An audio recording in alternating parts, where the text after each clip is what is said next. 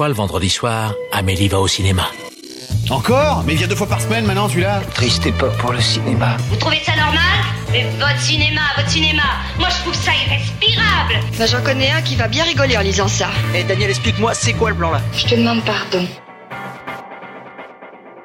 Nous ne sommes responsables de rien, nous nous excusons d'avance. Bienvenue dans Pardon le cinéma, l'émission qui se remet encore de l'enregistrement beaucoup trop long de la semaine dernière à coups de doliprane et autres boissons alcoolisées consommées avec modération. Bonsoir tout le monde, bonsoir. Salut, Salut Sophie, comment ça va? Ça va. Oula, c'est un petit ça va. Je comprends pas, je... je- Non, rien, je sais pas. Euh, ça va, ça va, Ça va? Ça va. Ça va. Bonsoir Simon, comment vas-tu? Eh bien, très bien, je suis venu avec mon ami Modération. Modération, ça va? Modération? Modération Ah, il va revenir. Modération Bonsoir Marc, comment va-t-on? Salut, mais euh, j'ai remarqué que t'as dit que c'était les médicaments et l'alcool qui étaient à consommer avec modération. Oui. Les deux? Pas nécessairement ensemble. Ah, Ok. oupsie. Voilà, Ne- désolé. Ne, ne prenez pas vos doliprane avec le, le champagne, c'est moins bien. C'est pas comme ça qu'il faut faire, moi j'ai toujours fait comme ça. Mais tu prends souvent du Doliprane? Non mais par contre je prends souvent du champagne. Le Doli Coupette Dans cette émission, nous vous parlerons d'origine story de méchants avec Cruella, de cité qui s'envole avec Gagarine, de comédie musicale avec In the Heights, de population américano-coréenne avec Minari. En bref, on parlera de Lucas, Wendy, Freaky et The 800. Tout cela avant de partir vers le passé afin d'aborder le troisième film de Guillermo del Toro, Les Chines du Diable. Mais d'abord, il est l'heure des actus. La vache, encore ces stupides actualités. Les actualités. Au cinéma, c'est comme ça et pas autrement. Ha ha Qu'est-ce qu'on passe au cinéma? Je suis pas. Je demandais à la patronne. Comme d'habitude, nous démarrons ces actus en vous remerciant de nous suivre, que ce soit sur les réseaux sociaux avec le compte Twitter pardon le cinéma où l'on parle de l'actu du podcast ou de cinéma en général, mais aussi sur les différentes plateformes de podcast où vous pouvez vous abonner pour ne rater aucun épisode ou bien même le noter sur iTunes avec une jolie critique. Si vous voulez soutenir l'émission, vous le savez. Bon, bon, je sais pas quel accent j'essaye de prendre, on dirait limite du Edoui Plenel, c'est très étrange. Non, t'essaies de renouveler le truc, mais ça marche pas. Mais hein. ça marche pas, mais au bout de la, je- en fait, il faudrait juste que je réécrive le texte. Si vous voulez soutenir l'émission, vous le savez, il existe la boutique Pardon Cinéma où vous pouvez retrouver des t-shirts, des suites, des mugs et des stickers, ce qui nous permet aussi de pouvoir acheter du glouglou, du miam miam, mais aussi d'avoir quelques sous dans notre poche. Il y a plein de motifs pour la boutique, on vous laisse aller jeter un coup d'œil. Si vous en achetez, vous n'hésitez pas à nous partager ça sur les réseaux sociaux, ça nous fera un plaisir de les retweeter. Rendez-vous sur la boutique Pardon le Cinéma, le lien est en description de ce podcast, mais aussi sur notre compte Twitter. On devrait faire une imitation différente à chaque fois pour lire le texte. Genre des accents? Des imitations. D'accord, d'accord. Des imita oui, des, des accents imités ou des, im- des imitations Eh, accentuées. de la pugnetta del t-shirt del pardono el ciné. Je suis déjà Bah, fatiguée. je- comme Manuel Valls, tu vois, par exemple. Pas exactement. Pour commencer l'actualité, débat de société aujourd'hui, puisque le collectif 50-50, menant un combat pour l'égalité, la parité et la diversité dans le cinéma français, a indiqué au Festival de Cannes que sur les 24 films en compétition cette année, seulement 4 étaient réalisés par des femmes, soit le même nombre qu'en 2019, un record jamais battu. Le festival s'est défendu par la voix de Thierry Frémaux, indiquant que la sélection ne se basait ni sur le sexe, la race ou la religion des cinéastes, hein, je cite ses propos, qui sont un festival universaliste et que la sous-représentation des femmes ne venait pas du festival, car en bout de chaîne, ils ne sont que le résultat de ce qui est produit aujourd'hui, indiquant tout de même que les écoles de cinéma sont de plus en plus paritaires et que le CNC a une politique volontariste, qu'il suffit de voir le jeune cinéma d'un certain regard pour s'en rendre compte. On lui donne raison, on lui donne tort. Comment on réagit face à cette réaction du collectif, euh, du collectif 50-50 Bah, et ça me fait chier de le dire, mais euh, je suis plutôt d'accord avec lui. En fait, ça peut pas être fondamentalement le festival de Cannes le problème. Le problème, c'est encore une fois la, la- la parité de base et euh, le fait qu'il y avait juste une, une sous-représentation euh, féminine au, au- au sein des réalisatrices et que même si les choses changent, elles changent lentement et que c'est pas avec cette, euh, cette édition 2021 que les choses auraient déjà changé. Il faut du temps pour faire des films et en effet, s'il y a plus de, de, de filles qui se décident à aller vers la réalisation parce qu'on leur ouvre un peu plus les bras et les portes, et ben, euh, ce, ça, à mon avis, ça se sentira peut-être que dans quelques années. Et c'est là qu'on pourra potentiellement attaquer le festival de Cannes si c'est pas, si, si ça ne respecte pas là une, une forme de parité en tout cas. Et puis le, le festival de Cannes fait face à un double problème, c'est-à-dire que là, quand on pense euh, parité, égalité, on pense tout de suite à la situation française. Je crois que nous on est à 21% de réalisatrices, ce qui est déjà bien loin, bien loin de la parité. Mais, mais surtout, le festival de Cannes est un festival international qui sélectionne des films venant du monde entier. Et il y a plein de pays où la situation est encore plus problématique ou dégradée qu'en France. Donc on, on- il me semble que je dirais simultanément, et on peut difficilement en tenir rigueur au festival dont euh, tout simplement l'existence et le prestige même tient au fait qu'il ne se pose pas d'autres questions que celles de la qualité des films. Néanmoins, je pense que ce genre de piqûre de rappel est extrêmement nécessaire et c'est pas plus mal que euh, les sélectionneurs, les comités de sélection aient ce- cette question-là en tête. Parce qu'en revanche, il y a un truc qu'on sait, c'est quand on se dit non mais attendez, on sélectionne nos talents, il y a en fait un déplacement, conscient ou non, qui se fait, c'est qu'on ne sélectionne pas toujours qu'au talent et on sélectionne aussi par habitude, par habitus. Et, euh, et je pense que Loin de moi l'idée d'accuser le festival de Cannes d'être sexiste et machiste, je pense pas du tout que ce soit à leur programme. Néanmoins, une des meilleures façons quand on n'est pas dans une situation où il est souhaitable euh, de mettre en place des quotas, je crois pas que ce soit souhaitable. Euh, néanmoins, c'est de se le faire rappeler, c'est avoir un petit aiguillon qui dit euh, réfléchissez-y un petit peu quand même. Donc ça veut dire que au fond de nous, on se dit que la situation est en train d'évoluer, que mine de rien, il y a de plus en plus de cinéastes féminines et que euh, on va avoir l'occasion justement de de plus poser cette question à l'avenir. On l'espère en tout cas. Trois news random pour conclure parce que oui, euh, on enregistre un peu plus tôt que d'habitude, du coup c'est un petit peu la galère et j'ai moins de news que d'habitude, mais vous inquiétez pas, on reviendra avec un lot de news beaucoup trop démentiel la semaine prochaine. Trois news random pour conclure, on a appris que le Festival de Cannes allait mettre en place cette année un système de réservation de séances à l'avance, histoire de ne pas avoir les longues files d'attente habituelles. Euh, d'habitude en fait, euh, chacun a un badge d'une couleur différente qui donne accès à des projections en temps, en heure, etc., etc. Là, il va falloir réserver en amont pour justement euh, maintenir une certaine distanciation sociale dans un festival où il y aura quand même 35 000 personnes. Mais bon, euh, est-ce que est-ce que ça va être le chaos? Est-ce qu'on est-ce qu'on se prépare à un enfer? Euh, Alors j'ai envie de dire que comme j'en ai pas franchement grand chose à carrer. Je pense que les gens qui nous écoutent en ont encore moins à carrer. Mais néanmoins, néanmoins, si ça peut permettre, on va dire, d'amenuiser un petit peu, d'amenuire, ça peut permettre de limiter le côté pervers d'un système d'accréditation qui est, qui est un espèce de vieux reste aristocratique et qui transforme le, le palais du le palais des festivals tous les ans en weight of shame. Euh, bah, je, je, je pense que c'est peut-être pas une mauvaise chose. Là, là où effectivement on risque d'en voir quelques-uns faire des crises de nerfs, c'est que bah, Cannes, on est en permanence en train d'avoir un imprévu, de rencontrer quelqu'un, d'avoir une interview qui dure plus longtemps d'avoir une projection qui a eu du retard et donc etc etc. Donc je, pense que ça peut coincer à ce niveau-là. Mais alors très franchement, je suis pas loin de dire que je m'en tamponne le coquillard avec des tapettes à mouche quoi. Mais je pense notamment au cas de Marc qui quand on avait parlé du festival de Cannes avait dit notamment que lui ce qui l'intéressait c'était justement l'imprévu à Cannes justement de se dire tiens là il y a ce film et tout bah je vais aller le voir je sais pas ce que c'est d'avoir un truc un peu spontané est-ce que ça tue pas le côté spontané du festival? C'est vrai et non ça le tue pas forcément. Après encore une fois je l'ai pas vécu. Enfin on le, on le verra cette année. Non euh, après c'est quoi la différence? C'est que au moment où tu te motives il faut que tu sortes ton téléphone pour euh, réserver ta place sur l'appli. Oui tu prends le risque que, que ça soit complet. Mais de la même manière que quand tu te décides à y aller au dernier moment c'est-à-dire t'as vu un truc sur la grille hop c'est dans 15 minutes tu t'exposes de toute façon au risque que ça soit complet. Ça change juste ça déplace juste euh, la nature du problème. Donc euh, euh, et de la même manière ça peut aussi t'éviter de te déplacer pour rien. Donc et sans compter que ça va peut-être créer des espaces aussi bah alors, euh, moi qui suis allée plusieurs années avec un badge noir, c'était déjà un système de réservation pour les professionnels. Et en fait, en début de festival, on allait sur une borne et on disait toutes les tous les films qu'on voulait voir. Et après, on pouvait, si on s'y avait marqué en attente ou quoi que ce soit, il fallait y retourner et voir si euh, des places étaient libérées ou quoi. La seule question que j'ai, c'est est-ce que c'est en début de festival où ils vont mettre le calendrier et tout le monde comme des bâtards va mettre, enfin tout le monde va mettre tous les films et qu'après genre tu Oui. vas avoir un, un texto genre cinq minutes avant ou est-ce que c'est le matin même? Ce sera euh, ouvert à partir du 4 juillet, le festival démarrant le 6 juillet. pour tous les films Alors je sais pas si ce sera pour tous les films, en tout cas En fait, ils ont dit que ce moi. sera le, le 4 juillet. tu tu tu vois mon truc c'est est-ce que tout le monde va dire bon bah je vais à tout euh, sachant que les interviews sont pas forcément encore déjà calées etc Après il y a ce truc normalement au festival où euh, si jamais tu réserves une séance et que tu vas pas, t'as des pénalités, t'as des trucs comme ça. oui mais est-ce que là ça va être comme pour mon cours d'aquabike et qu'on va m'envoyer un texto 15 minutes avant en mode hey une place s'est libérée chanceux genre euh, enfin Ils font ça à ton cours d'aquabike exactement T'auras peut-être euh, l'ouverture de tu sais quoi les derniers sièges qui, qui restent. euh, T'auras peut-être une queue euh, last minute euh, et les derniers sièges qui restent c'est pour les gens qui font la queue en last minute comme ça se voit. en C'est comme ça qu'on appelle Simon d'ailleurs. Last La minute. queue last minute. Eh ben dis donc, elle commence bien cette émission. T'es content d'être venu? Ah bah dis donc, je OK. Deuxièmement, le film 16 printemps de Suzanne Lindon dont on vous avait parlé euh, la semaine dernière, bah, c'est totalement craché en salle, cumulant 7000 entrées au moment où on enregistre. En fait, ça m'a juste apporté cette réflexion, est-ce qu'au final, c'était pas beaucoup de bruit pour rien et beaucoup de débats vains qui ont pas servi à grand chose vu le, le peu d'ampleur du film au final? Bah, à mon sens, ça témoigne assez quand même. Je- je- J'évoquais la semaine dernière euh, combien il y avait une dimension poujadiste, machiste et manipulatrice dans, dans la manière d'attaquer euh, spécifiquement Suzanne Lindon.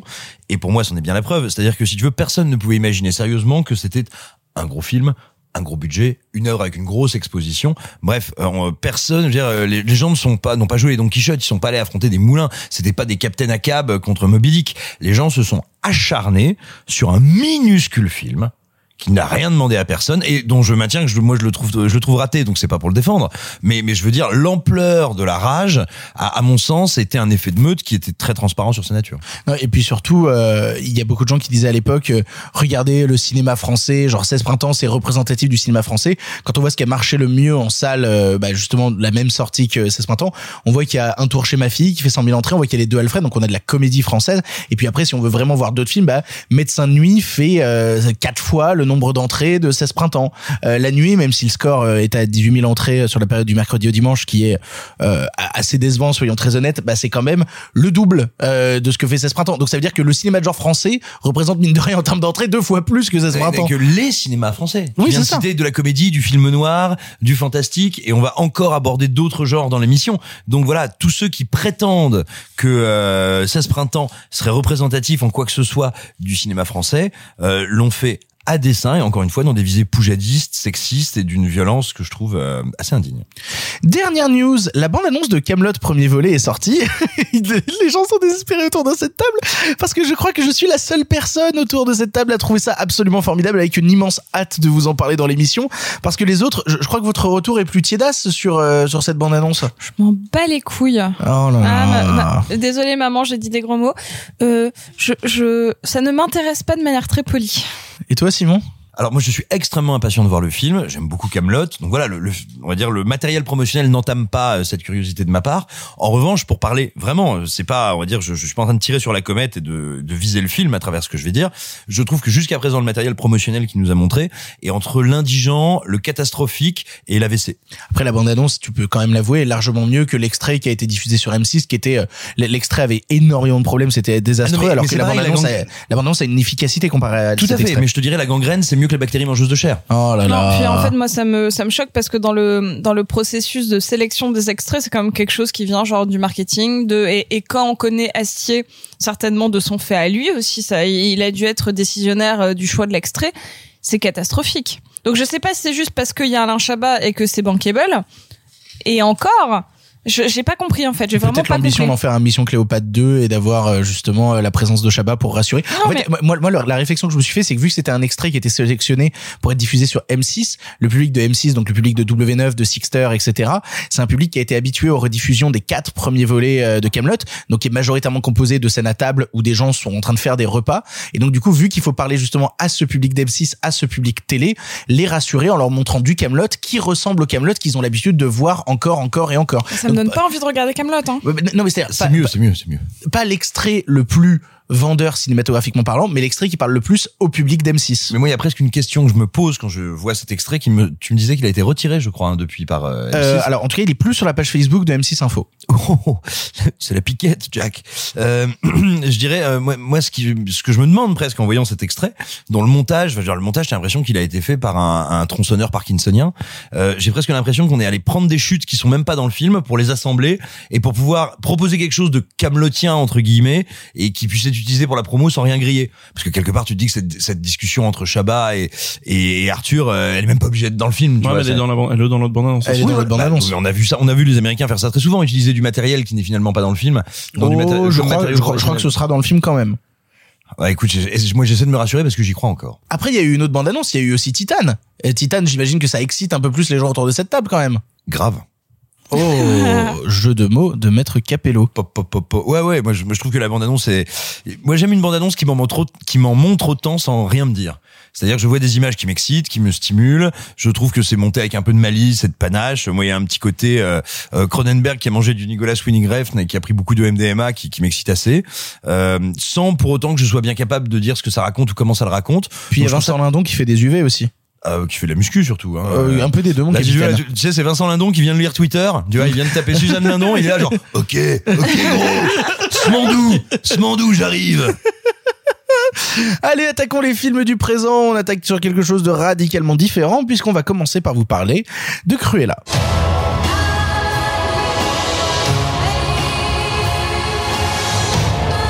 The thing is, I was born brilliant, little bit mad.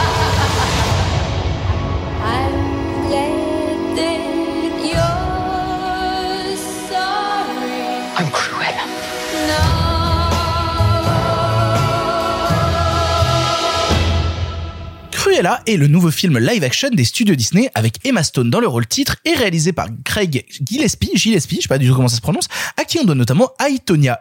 Ici, on s'en doute, c'est une origin story sur le personnage de la méchante des 101 Dalmatiens qui, rêvant de devenir créatrice de mode dans l'Angleterre des 70s, va se voir affronter la baronne, jouée par Emma Thompson, dans un petit jeu de qui qui c'est la meilleure créatrice de mode qui fera le plus de mal à l'autre.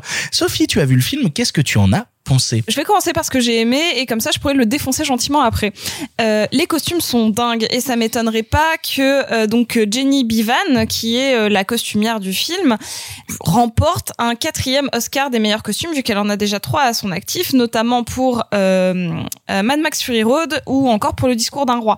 Donc on voit en plus qu'elle a une genre c'est assez varié quoi. Elle fait du costume historique comme du costume genre vraiment badass quoi. je, je suis en train d'imaginer les costumes de Mad Max Fury Road dans le discours d'un roi et inversement et j'aime beaucoup l'idée. Ouais, de ouf. Non, mais donc c'est une nana vraiment talentueuse. Elle apporte tout son talent au film parce que en effet, les costumes, ça défonce. Et il y a un côté, un, un petit côté, le diable s'habille en Prada, qui me déplaît pas dans le film, justement sur ce côté univers de la mode, un peu cool. Et comme c'est soutenu par des costumes de ouf, ça prend un peu de crédibilité. Donc euh, en tant que euh, post-ado, euh, bah ça, me plaît bien. hein. En plus, euh, c'est le, j'ai toujours été très très très fashionista dans l'âme, si je peux le dire comme ça. Enfin, en tout cas, le, milieu de la mode a un truc qui m'a toujours vraiment plus intéressé au cinéma ou euh, de manière générale.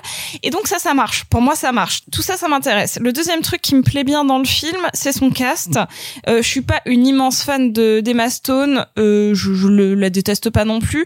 J'aime beaucoup Emma Thompson et euh, surtout il y a plein de petits euh, second rôles que je trouve cool et notamment euh, Jamie Demetriou qui joue dans Fleabag et donc qui apporte le côté vraiment anglais un peu pinçant que j'aime bien. On y a aussi Paul Walter Hauser qui jouait donc dans le Clint Eastwood euh, qui qui pareil est très Et cool. dans Aitonia, le et dans, film et dans en effet. Donc, et, et- et qui a une carrière très étonnante. hein. Il enchaîne Clint Eastwood, Songbird, Cruella. C'est vraiment, euh, je trouve, waouh. Et donc tout- bah tout ça, enfin le vraiment le, le cast et notamment secondaire me plaît bien. Je trouve que en, en termes de direction d'acteur, c'est pas déconnant parce que ça surjoue comme dans un live action Disney qui se veut un petit peu cartoonesque. Hein. Je vais, c'est pas le cas de tous les, les live action et non, notamment regarder Peter et Elliot le dragon, c'est certainement le meilleur. Parce que c'est réalisé par David Lowery. Ah bon? Eh oui, Mais incroyable. il est formidable. Regardez Ghost Story. Et, euh, et donc voilà. Et en fait, donc tout ça, ça passe. Maintenant, on va passer au truc qui passe pas. Il faut savoir que comme beaucoup ici, on a baigné dans du Disney. Les 101 Dalmatiens, on connaît. Et euh, pareil, je fais partie de la génération qui avait les 101 Dalmatiens 1 et 2 avec Glenn Close en Cruella en VHS. Je n'ai pas revu les films et je suis sûre que c'est très cartoonesque euh, et un certainement très mauvais, mais j'en ai un très bon souvenir. Là, mais ça restait dans une certaine cohérence vis-à-vis des 101 Dalmatiens. Enfin, je veux dire du Disney original. Là, ça va pas du tout. Ce que je vais même pas m'attarder, je pense que vous allez le défoncer sur un plan, un point de vue esthétique, euh, purement filmique, parce que c'est très moche. On va Mais- lui faire la tempête. Voilà, mais là, ce qui me gêne vraiment, c'est que faire un espèce de film pour expliquer pourquoi les méchantes, déjà, c'est la pire raison du monde. En fait, en plaisantant, j'avais dit à un pote qui avait vu le film en projo presse, non mais attends, c'est quand même pas ça la raison pourquoi elle déteste les, les Dalmatiens. Prenez la raison la plus euh, origin story euh, démoniaque, c'est forcément genre la perte d'un être cher euh, lié aux Dalmatiens. Et je suis non mais ça peut pas être ça, c'est quand même trop con. Et ben je vous laisse voir, mais c'est il y a, y a- y a un lien avec ça et je trouve que c'est la pire raison. Mais surtout qu'elle déteste pas les Dalmatiens vu que c'est elle qui les offre à, euh, à Anita et à euh, Roger, enfin à Roger. Donc qui offre littéralement euh, Perdita et Pongo. Donc en fait c'est débile. Pourquoi elle aurait, enfin donc il y a un truc qui, qui moi me gêne beaucoup. Et puis pourquoi vouloir faire euh, ce personnage profondément démoniaque, euh, genre un peu en, mode euh, on va vous faire Joker mais version euh, féminin, qui me gêne beaucoup parce que Cruella fait partie des grands méchants de Disney, qui est intéressant parce qu'elle est purement méchante. Moi j'ai pas besoin d'avoir aussi une, une espèce d'origine story, je sais pas moi, pour Ursula ou pour d'autres personnes. Mais c'est ça sa jubilation, c'est que c'est un personnage de pur cartoon dans le dessin animé qui n'est que méchanceté. C'est ça qui la rend amusante et ludique. Mais c'est ça, on se souvient tous. enfin, si vous avez, euh, bah, ils en jouent un petit peu sur le cruel, le diablesse qui nous a tous, voilà. Mais surtout elle qui arrive avec les yeux injectés sang dans sa grosse voiture, c'était ça Cruella de notre enfance. Moi, je m'en fous de voir Emma Stone qui veut faire des robes en fait. C'est pas le sujet. Donc moi, ce qui m'a plu, c'est tout ce qui est détaché de Cruella, cette espèce de truc dans le milieu de la mode un petit peu pervers. Mais tous les ressorts scénaristiques sont vraiment merdiques. Donc, est-ce que j'ai passé un mauvais moment? Non, parce que j'y ai trouvé des petits trucs pour me divertir. Mais en fait, en tant que tel objet Cruella, c'est raté, raté, raté. Pour moi, c'est marrant parce que ça me rappelle un petit peu le syndrome euh, Suicide Squad. Tu sais, c'est-à-dire que on veut te raconter des méchants, mais on est obligé de t'en faire des gentils pour que tu t'y attaches. Et je trouve ça complètement con en fait, parce que des films sur des vrais méchants, ça existe, peut-être dans un cinéma un peu moins mainstream, mais ça existe. En fait, la figure de l'anti-héros, c'est quelque chose d'important dans le cinéma. Et du coup, avoir cette volonté, quoi qu'il arrive, de vouloir faire du personnage un être bon, c'est une erreur profonde, sachant que elle combat durant tout le film un personnage qui s'appelle la Baronne, jouée par Emma Thompson, qui en fait a beaucoup plus de Cruella en elle que euh, parce que c'est la méchante du film. Donc en fait, t'as vraiment l'impression de regarder une fausse Cruella euh, combattre une vraie Cruella. Et de la même manière, justement, euh, en fait, elle a, elle a une sorte de double personnalité dans le film puisqu'elle est, elle est Estella et elle réfrène sa personnalité Cruella et à un moment elle devient Cruella parce qu'elle change de coupe de cheveux pour vous dire comme c'est intelligent et, Alors- et malin. Elle revient à sa vraie coupe de cheveux. Oui, c'est. C'est-à-dire qu'elle cachait sa bicolore euh, sa- de cheveux pour euh, mettre une perruque rousse ou pour teindre les cheveux. Et là, elle l'assume enfin, entre guillemets, d'être méchante, ce qui est pas le cas. Non, parce qu'elle est pas méchante, elle joue juste mal. C'est-à-dire que euh, moi, la scène où elle va au, au journal euh, et qu'elle va parler avec une journaliste et qu'elle est là genre non, my dear, you know. Bah, c'est genre, Anita. oh là là. Elle va parler avec Anita. C'est ça. Qu'est-ce que ça joue mal? C'est ça joue terriblement mal. Ça en fait des caisses. Ça devient absolument terrible. En fait, c'est le même syndrome à l'époque que dans euh, que dans Maléfique, quand ils ont essayé de nous prendre euh, Maléfique et d'en faire un personnage. Non, mais eh, c'est pas qu'elle est méchante, c'est qu'elle est trouble et qu'elle a vécu des choses dans son passé. Arrête en fait, c'est c'est ça qui caractérise justement bien les, les méchants Disney, c'est le fait qu'ils sont too much, c'est le fait qu'ils sont excessifs et c'est le fait que c'est des vraies saloperies. Je veux dire, euh, Cruella, elle veut tuer des dalmatiens pour en faire des manteaux. Là, il y a un moment dans le film où elle a une robe faite en dalmatien et tu vois Emma Thompson qui vrille en mode putain, elle a tué mes dalmatiens, elle en a fait une robe et là je me dis genre ok, là elle a vraiment vrillé et ça raconte quelque chose de dire ce personnage-là que t'as suivi comme pseudo bon tout le long du film vient de buter des yinches pour en faire un manteau. Non non pas du tout. Dans la scène d'après elle dit ah non non j'ai pas tué les chiens euh, quand même je suis pas je suis pas si méchante que ça. Mais, en fait nique ta mère. Euh, C'est-à-dire vraiment ça ne va nulle part et alors si on veut aller un peu plus loin que juste la notion de de la méchante pas méchante, euh, moi j'ai toujours un peu du mal avec euh, Disney euh, qui vient nous reprendre le punk des années 70 euh, pour essayer de le digérer et de le rediffuser sur ce Disney. C'est-à-dire que moi un défilé de mode avec I Wanna, Be Your Dog en fond par Disney, je trouve ça d'un d'un décalage et d'un ouais, je trouve ça limite cynique la manière dont c'est fait. Vraiment, je trouve ça un peu abject de se réapproprier justement ces vraies choses de la contre-culture pour en faire du pseudo produit grand public à digérer et à gerber je trouve ça je trouve ça vraiment dommage Après, ils ont mis un personnage justement euh, un peu punk, un peu, enfin, qui est complètement queer, que je trouve pas déconnant. Oui mais qui est jamais assumé comme queer qui est jamais Bah, si, explicité attends, euh, attends, il est en mode full David Bowie. Enfin, tu vois, genre, il a du full make-up, il travaille dans un shop de mode. Enfin, je sais bon, euh, on va pas marquer, genre, on va pas tatouer, euh, genre, I'm full gay sur son torse, tu vois, on a compris. Oui, mais tu sais- moi c'est comme la représentation, euh, la représentation LGBT chez Disney, c'est toujours la même manière de dire. Dans ce film, il y a un personnage gay, mais c'est le tierce personnage qu'on voit pas dans non, le mais fond. c'est pas grave, c'est pas le sujet, mais je le trouvais pas mal caractérisé. Ça fait partie des trucs que j'ai pas trouvé nuls, tu vois. Oui, mais dans le sens où moi, c'est toute cette esthétique punk justement des 70s que je trouve, euh, voilà, on, peut- en plus c'est toujours, euh, mais ça c'est un sujet qu'on a déjà abordé plein de fois avec Marc, justement cette réécriture historique de la part de Disney et notamment le fait que euh, des fois tu vois les quartiers qui sont représentés où tout le monde vit en harmonie, les noirs, les blancs, etc. Et, je pense qu'il suffit d'avoir regardé par exemple Small Axe il y a pas longtemps pour voir à quoi ça ressemblait l'Angleterre des années 70 et que voir que l'intégration des populations noires dans l'Angleterre des années 70 c'était pas aussi fun que Disney veut bien le montrer en fait c'était pas aussi clean que ça donc voilà je trouve que c'est encore une fois un mauvais film live action de Disney un de plus dans la longue liste de tous les mauvais films live action de Disney euh, qui suit une tendance qui pue où on prend des méchants et on en fait des gentils euh, alors qu'en fait ils sont méchants euh, où euh, on se réapproprie des codes esthétiques et des codes euh, moraux euh, qu'on n'a pas compris pour en faire des produits médias mainstream et où on réécrit l'histoire pour en faire des choses lisses et tout doux. Je ne comprends pas, je ne vois pas l'intérêt, euh, ça me rend très triste et euh, je préfère revoir le film des 101 Dalmatiens parce que euh, ce Cruella là, aussi efficace soit-il, parce que soyons très honnêtes, c'est bien enrobé, c'est un joli paquet, tu vois, ça dure quand même deux heures et quart, faut se le bouffer, mais mais t'as vraiment Oui, mais c'est mieux quand un joli paquet est bien enrobé. oui, c'est ça, exactement. Il y avait une vanne là-dessous, je vais pas la relever. Euh, mais pour le coup, voilà, je, je peux pas empêcher de me dire, oui, c'est efficace, oui, je passe pas le pire des moments euh, parce que, euh, en fait, c'est au mieux Osef, au pire vraiment désagréable et nauséabond. Pour conclure, Simon, qu'est-ce que toi tu en as pensé? Alors alors, je moi je serais moins dur que toi sur le côté euh, on digère euh, on digère la culture des marges parce qu'en fait je pense pas que ce soit ni propre à Disney ni propre à ce film, c'est quelque chose qui existe dans l'industrie du spectacle et dans le capitalisme culturel de tout temps. Euh, la bourgeoisie s'inspire des créations des marges pour les faire siennes, les aseptiser, les passer au savon et dire voilà maintenant c'est propre on peut le mettre. Euh, donc c'est pas propre à ce film du coup je suis d'accord avec toi hein, ça ça m'amuse pas spécialement mais enfin que le punk soit devenu un, un outil bon chic bon genre ça doit faire 20, 30 ans maintenant.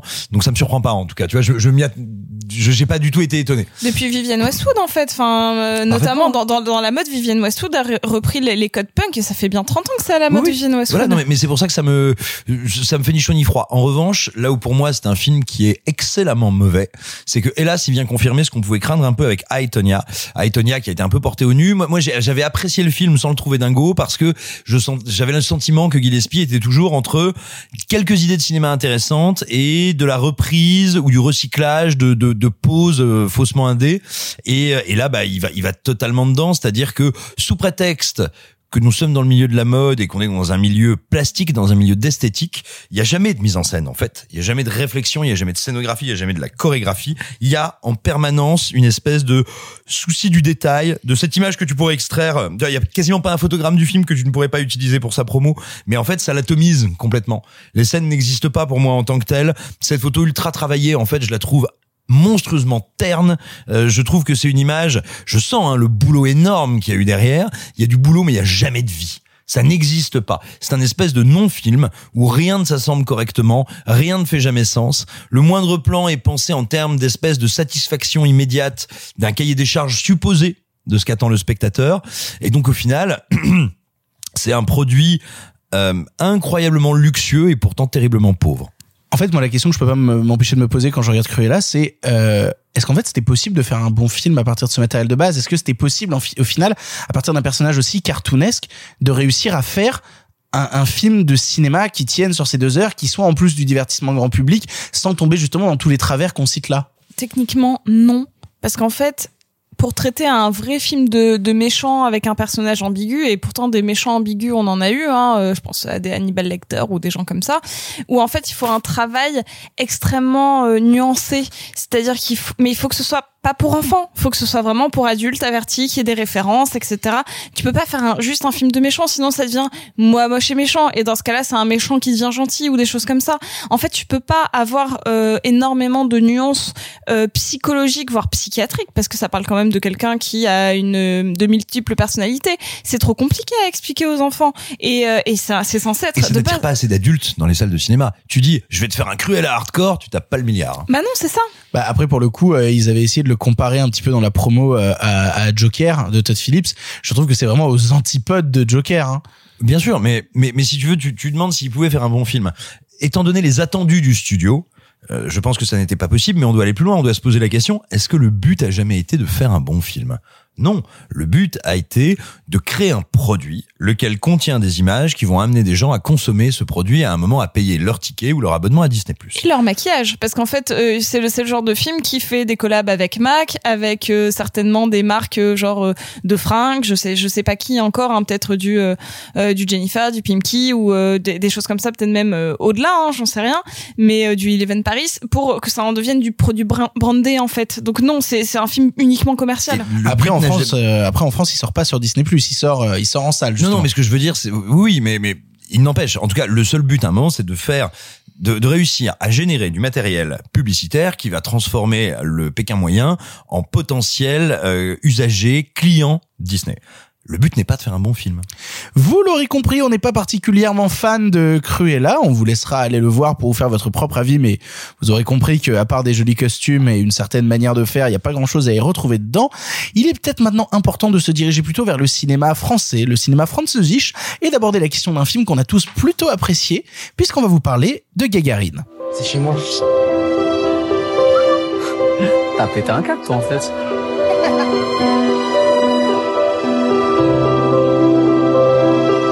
Reste avec moi, tu peux rester avec moi.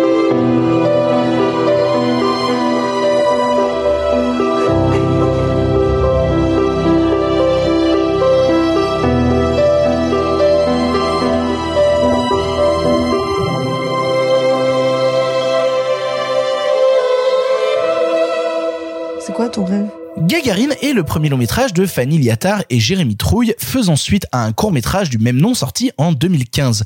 Se déroulant dans la cité Gagarine, menacée d'être démolie pour cause d'insalubrité, le jeune Yuri, habitant des blocs, va tout faire pour sauver son habitation avec l'aide de ses amis, dans une mission nommée vaisseau spatial, lui-même rêvant de devenir cosmonaute. On l'a tous vu, on avait tous envie de vous en parler, c'est Marc qui commence. Qu'est-ce que tu as pensé de Gagarine? Il y a trois quatre émissions ou un peu plus au moment de la réouverture des salles. Je vous ai dit à quel point j'aimais beaucoup euh, les premiers films qu'on faisait en France. Et je le disais à propos de Slalom, le film de Charlène Favier, qui, qui si vous l'avez pas vu, rattrapez-le. Bref. Et là, pareil, euh, qui sont des films qui sont euh, bardés d'idées, parfois pour le meilleur, parfois pour le pire, mais bardés d'idées, bardés d'envie de, de faire d'envie de montrer, d'envie de montrer des choses qu'on n'a pas vues ailleurs, parfois euh, de manière voilà totalement nouvelle. Là, bah, slalom, euh, c'était sur le monde du ski, ces courses de ski que vous n'avez jamais vu filmer de cette manière. Et là, il y a, euh, il y a ce film sur, pour caricaturer, qui appartiendrait au sous-genre français, qui est le film de banlieue, si jamais il existe, mais qui, de un, n'a pas pour ambition de faire un film de banlieue, en, en tout cas comme vous l'entendez, et de deux, va vous montrer euh, une histoire qui en l'occurrence se passe dans une banlieue, dans la cité Gagarine, euh, une histoire comme vous en avez pas forcément vu ailleurs. C'est-à-dire, vous avez une première partie ou une exposition du film qui est un truc entre guillemets convenu, je vous dis pas dans le mauvais sens du terme, mais convenu, c'est-à-dire où on suit le jeune Yuri et son copain euh, qui euh, bah, veulent bien faire, réparer la cité, changer les néons, refaire l'électricité, réparer l'ascenseur pour euh, voilà, ils, font, ils font les choses, ils sont bienveillants, il faut les choses bien pour que leur euh, leur leur chez eux ne soit pas rasé par la commission sanitaire ou, ou ou autre. Et le film va progressivement muter parce qu'évidemment c'est un combat perdu d'avance. Et nous on le sait parce qu'on à l'heure où on voit le film cette cité Gagarine qui a vraiment existé n'est plus. Donc on sait que le film est entre guillemets perdu d'avance. Et du coup le, le duo de, de, de réalisateurs emmène son film ailleurs emmène son film dans une autre galaxie cinématographique extrêmement référencée. Tiens tu sais ces derniers temps on a beaucoup parlé de cinéma de genre en France. Bah tu vois si tu me demandes une question sur ce que c'est le cinéma de genre français pour moi c'est Gagarine pas que hein, mais c'est Gagarine. Euh, sur un film qui va d'un côté brasser un milliard de références et vraiment euh, des, des références pas toujours évidentes à supporter. Je veux dire c'est c'est il y a un axe du film où ça va de 2001 à Tarkovsky. Et et, vraiment j'exagère pas. C'est d'ailleurs littéralement cité à l'image. Pourtant jamais le film n'en est prisonnier parce que de un il le déplace le truc le plus bête du monde il le dé- déplace dans un contexte fondamentalement différent. Et de deux c'est pour une utilisation poétique et pas un truc de pas un truc de poseur. Non non truc très simple poétique sur ce qui va se passer. J'ai du mal à expliquer parce que je veux je veux pas trop vous révéler ce qui se passe notamment dans une deuxième partie du film qui bascule un peu dans l'émerveillement dans le l'abstrait presque dans la poésie bon. Et qui a un lien avec le cosmique, avec l'espace et que je trouve infiniment beau, euh, merveilleusement joué de la part des, des trois comédiens principaux, euh, euh, donc euh, Yuri, son copain et, euh, et la jeune fille. Je pense qu'on reviendra, on reviendra un peu sur l'interprétation. Euh, Il y a des images, il y a des images dedans, des images. Moi, il y a un thème que j'adore le cinéma français et un jour, un jour, j'aimerais bien écrire dessus. C'est dans les années 60, 70 jusqu'à 80, la fascination un peu morbide qu'a eu le cinéma français pour les blocs de béton. Euh, de, vous regardez Verneuil, vous regardez Melville, il y a une fascination pour les lignes de béton. Voilà, c'était l'époque où la France, la France mutait. Et, euh, Et, et puis où on croyait encore que cet urbanisme était un urbanisme positif, Exact. futuriste, pas dans le sens de l'architecture futuriste, mais que c'était le futur en marche. Exactement. Et depuis, ça n'a plus été approché à la même chose. Depuis les, pour caricaturer, depuis il y a eu la haine, un peu plus complexe que ça, mais ça donne une idée. Et, et on ne filmait plus l'architecture de la même manière, voire on ne la filmait plus du tout, en fait. Et là, vous avez un film qui, de un, est une sorte de déclaration d'amour ou, ou d'amour ou de beauté ou j'en sais rien à cette architecture-là qui n'a pas de jugement de valeur sur ce qu'elle représente, euh, surtout par rapport à ce qu'elle a représenté à l'époque, parce que ça aussi c'est c'est un truc qu'on a tendance à oublier sur ce qu'ont représenté dans les années euh, 60 lorsqu'ils ont été érigés ces bars-là, genre elles ont été érigées ces bars-là, pardon. Et, et donc voilà, vous avez un film qui est plastiquement absolument dingue dans sa, dans son appréhension de de de, de l'architecture, dans sa, bah je l'ai dit là, je retombe sur ce que je disais, mais sur son sa référence, sur sa sur les genres qu'il arrive à inclure dedans, les citations de de films qui jouent dedans, mais qui encore une fois jamais de parasite. Il y a, je vais revenir à un plan. Il y a un moment, il y a un plan, c'est littéralement 2001. C'est vous voyez ce plan d'astronaute qui part à la dérive dans dans dans l'espace vous, vous avez entre guillemets à peu près le même dans Gagarine, sauf que le plan d'avant et le plan d'après n'ont rien à voir. Et là, ça vous fait une sorte de souffle de voir ça qui surgit comme ça dans un film qui, bah, encore une fois, moi, je ne savais rien du film avant de le voir. J'avais vu que au demeurant la très belle affiche et donc c'est une surprise complète Gagarine c'est très beau et surtout ça fait plaisir Euh, moi c'est un film qui me qui me littéralement me fait plaisir en tant que cinéphile amateur de cinéma français de se dire qu'on est dans un pays qui produit un truc comme Gagarine qu'en plus c'est un premier film donc de cinéaste jeune euh, peu expérimenté je dis pas négativement juste euh, voilà qui arrive primo cinéaste, quoi. Exactement. Et c'est un film qui m'a euh, qui m'a rempli de bonheur et je vous invite vraiment à le voir, le voir au cinéma, le voir sur un grand écran, aussi pour, pour profiter du travail sonore. C'est un film qui a un travail sonore absolument formidable. Bref, euh, moi j'ai hâte de vous entendre dessus euh, sur Gagarine, quoi, parce que je crois que ça fait l'effet sur vous aussi. hein. Bah, pour le coup, moi, j'aimerais revenir sur un sujet euh, que tu avais abordé, à savoir justement une sorte d'insertion de cinéma de genre à l'intérieur de tout ça et qu'est-ce qu'était le genre français. C'est intéressant de voir justement à quel point on a du mal à produire très souvent du genre qui se présente en tant que genre, ou en tout cas qui se présenterait frontalement Bah, comme... c'est l'étiquette, c'est le tampon. C'est ça, genre, Tampon genre, bonjour, je suis un film d'horreur, ou bonjour, je suis un film fantastique, ou bonjour, je suis un film de science-fiction.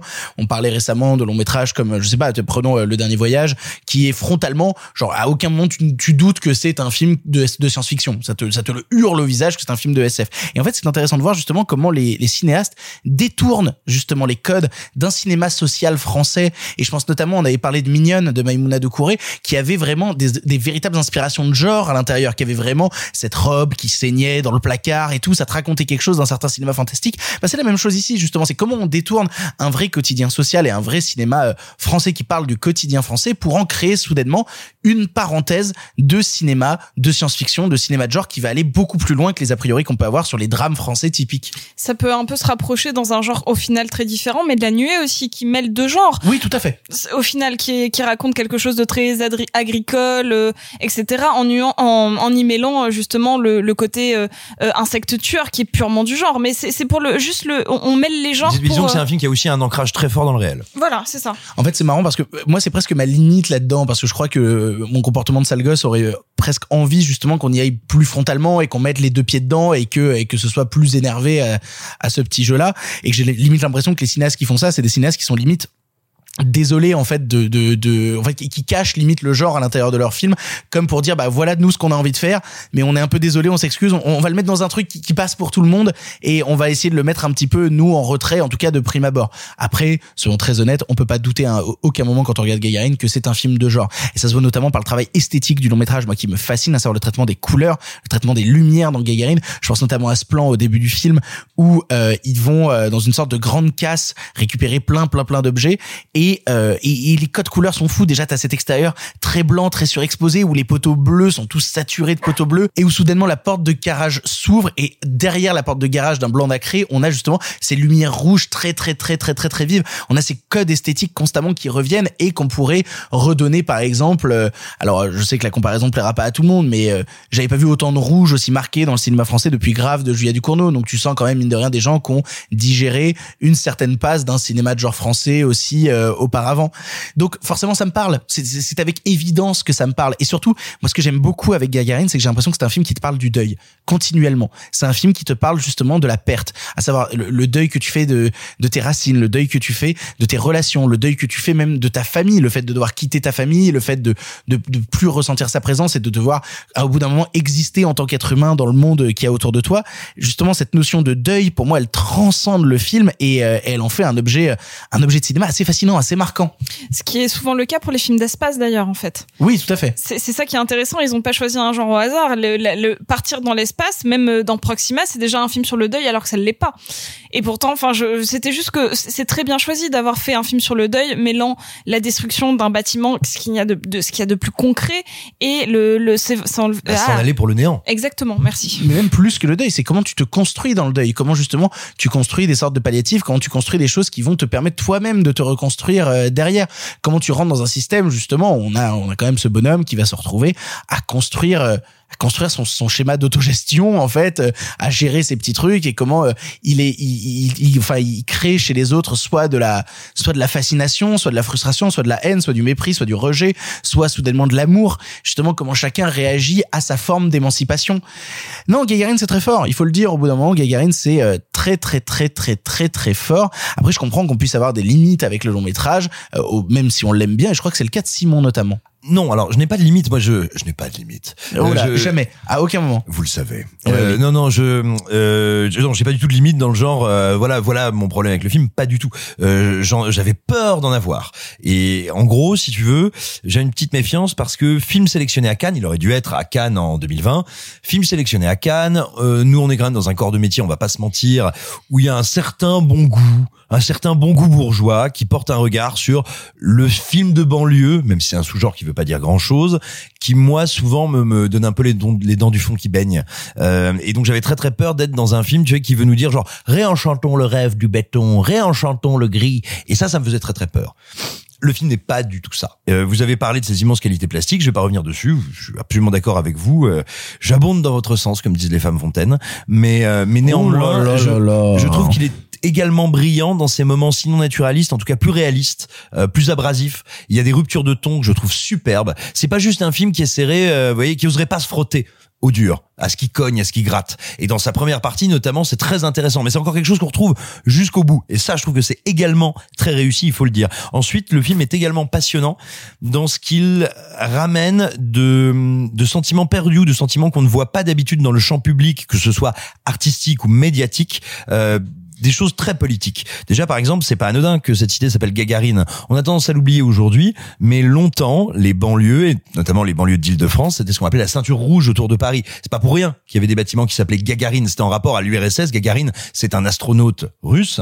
Et, et donc, il faut se rappeler qu'on a vécu très longtemps dans, dans notre pays avec cette symbolique-là, parce que le Parti Mais- communiste français, C'est une époque où ils faisaient 25%, le Parti communiste. ah bah, ils sont même montés à, à plus de 30, je crois. Enfin bref, peu importe. Ils ont été un des partis les plus puissants de France. Et ça a été un courant de pensée. Mais qui dit de pensée, dit de structuration de notre vie, de notre habitat, littéralement, très important. Il le rappelle de manière pas lourde, juste limpide. Et en plus de ça il amène aussi autre chose. Moi je me souviens quand j'étais euh, gamin et ado c'était la grande époque des destructions des bars. La grande époque de, de destruction comme ça de, de zones urbaines entières pour les réhabiliter. C'était un truc qui était incroyablement positif dans les médias. On nous en parlait on nous en parlait comme un truc superbe. Regardez comme ces quartiers vont renaître. Et là on te rappelle que bah il y a des gens pour qui c'est terrible on détruit le seul truc qu'ils ont le seul truc qui fonde leur identité, c'est chez eux.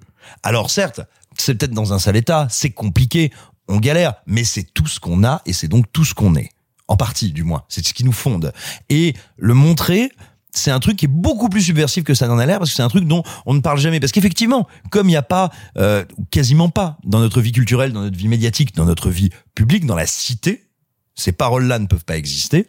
Et bah tout d'un coup, quelqu'un qui dit bah ouais c'est peut-être le merdier, tu te dis peut-être que parce que c'est sale, parce que les services sanitaires ont dit qu'il fallait, il fallait le raser, il faut le raser, bah c'est chez moi. Et donc si tu détruis mon chez moi, mon seul espoir c'est le l'ailleurs radical, c'est l'au-delà, c'est le grand néant de l'espace. Et donc je trouve que le régime métaphorique du film est extrêmement intéressant et à nouveau d'une poésie et d'une réussite exceptionnelle.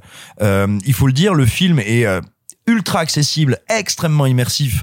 C'est un, un vrai bonheur. Je trouve que la, la, la direction des acteurs est, très très étonnante et très intéressante parce que il a des jeunes comédiens qui arrivent aussi bien à jouer, on va dire, dans ces moments qui sont des moments de poésie suspendue et qui demandent une interprétation particulière, très physique, tu vois, oui, tout en physicalité, et des moments plus réalistes, voire naturalistes, où on joue aussi sur, moi c'est j'adore quand on arrive à le faire bien, à le faire juste, euh, la maladresse de l'adolescence. Quand t'es adolescent et que tu parles aux autres, tu parles pas toujours juste.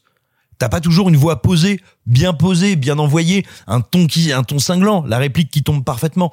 Et le film arrive à tenir ce grand écart invraisemblable entre euh, non pas la recréation du réel, c'est toujours un geste vain en fiction, mais sa capacité à donner le sentiment du réel et le sentiment de l'illusion, du rêve complet. Et vraiment, c'est d'une beauté, c'est un film qui t'emporte très très très très fort et moi j'aime rien tant que voir mes a priori balayés. C'est pas grave d'avoir des a priori sur un film mais faut les assumer. Faut pas se cacher qu'on les a. C'est que comme ça qu'ils peuvent être déjoués. Et moi, je veux dire au bout de 10 minutes de film, j'étais là genre OK, film, t'es beaucoup plus intelligent que moi et ça fait plaisir. Pour conclure, Sophie. Moi, je suis d'accord avec littéralement tout ce que vous avez dit et donc je vais revenir sur les comédiens. Donc euh, celle qui m'a évidemment cassé la gueule, donc c'est euh, Lina Koudry qu'on connaissait déjà un petit peu. Il faut savoir qu'elle avait eu le César de la du meilleur espoir féminin pour Papicha et, euh, et c'est une nana qui euh, qui est d'une euh, déjà hein, d'une beauté incroyable, qui a vraiment une, une espèce de niaque qui transparaît à l'écran et euh, donc elle est pas elle est pas aussi jeune que le film euh, et pourtant j'y crois. Enfin on va dire elle a 28 ans en fait, je suis allée regarder Ah oui, d'accord, que oui, c'est ça. Parce que, oui, je Oui, veux oui. dire, le, le Eh. film a juste une semaine, donc j'espère bien qu'elle. Non, non, non, non, non, elle a, elle, elle a 28 ans, elle est dans 92. Voilà, elle, elle a 28 ans et euh, pourtant quand je la voyais, elle en avait, euh, bah, elle en avait 16 et j'y croyais. Et ça, en fait, c'est pourtant j'ai- j'ai- je l'avais déjà vu dans Papicha et, et je m'étais déjà dit bah on peut pas avoir 16 ans perpétu- perpétuellement. Et en effet, enfin, j'y crois. Elle est, Ah, Reeves, hein. c'est ça. Elle est, elle est mais euh, spectaculaire. Mais euh, surtout c'est donc ce le, le jeune acteur euh, qui joue euh, Yuri et j'espère ne pas écorcher son nom qui s'appelle euh, Alseni euh, Batili donc je- j'espère bien le prononcer il y a pas trop de raison. Euh, donc il joue Yuri que j'ai trouvé mais d'une d'une beauté mais d'une beauté euh, sensible d'une c'est-à-dire qu'il arrivait à, à me à me chambouler. En fait, il y a pas mal de plans serrés sur son visage, éclairés par plein de, de lumières différentes, du bleu, du rouge, en fonction des différentes émotions. Il faut savoir que, en effet, tu parlais d'un film sur le deuil, c'est un film aussi sur le, sur, euh, sur quelqu'un qui a été abandonné par sa mère et qui donc se retrouve seul et euh, qui s'est créé euh, cette espèce de famille de substitution et qui a, en fait, qui a tout le temps transposé d'autres choses. Et donc, sa famille est devenue un peu ce bâtiment, mais parce que lui-même a été abandonné et il essaie aussi bien de se raccrocher à sa relation avec, avec sa mère, comme il essaye de se raccrocher à ce bâtiment. Donc il y a quelque chose de je vais m'enfermer dans le seul truc que je connais, un petit peu comme s'il restait avec sa mère d'une certaine manière. Il, se crée une espèce d'autarcie complète euh, dans un système d'intérieur. Et, euh, et je trouve que psychologiquement, c'est euh, très très très intéressant. Moi, le film m'a beaucoup ému. J'ai aimé ce côté très solaire au début du film.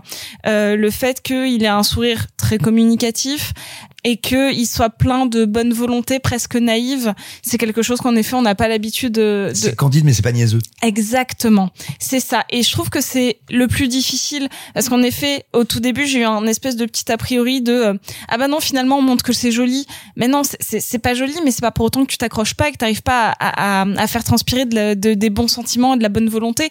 Et comme lui pour le coup, euh, bah je crois qu'il a 18 ou 19 ans et euh, je suis allée donc faire un peu mes recherches parce que je, en effet on l'avait jamais vu nulle part, c'est son premier rôle.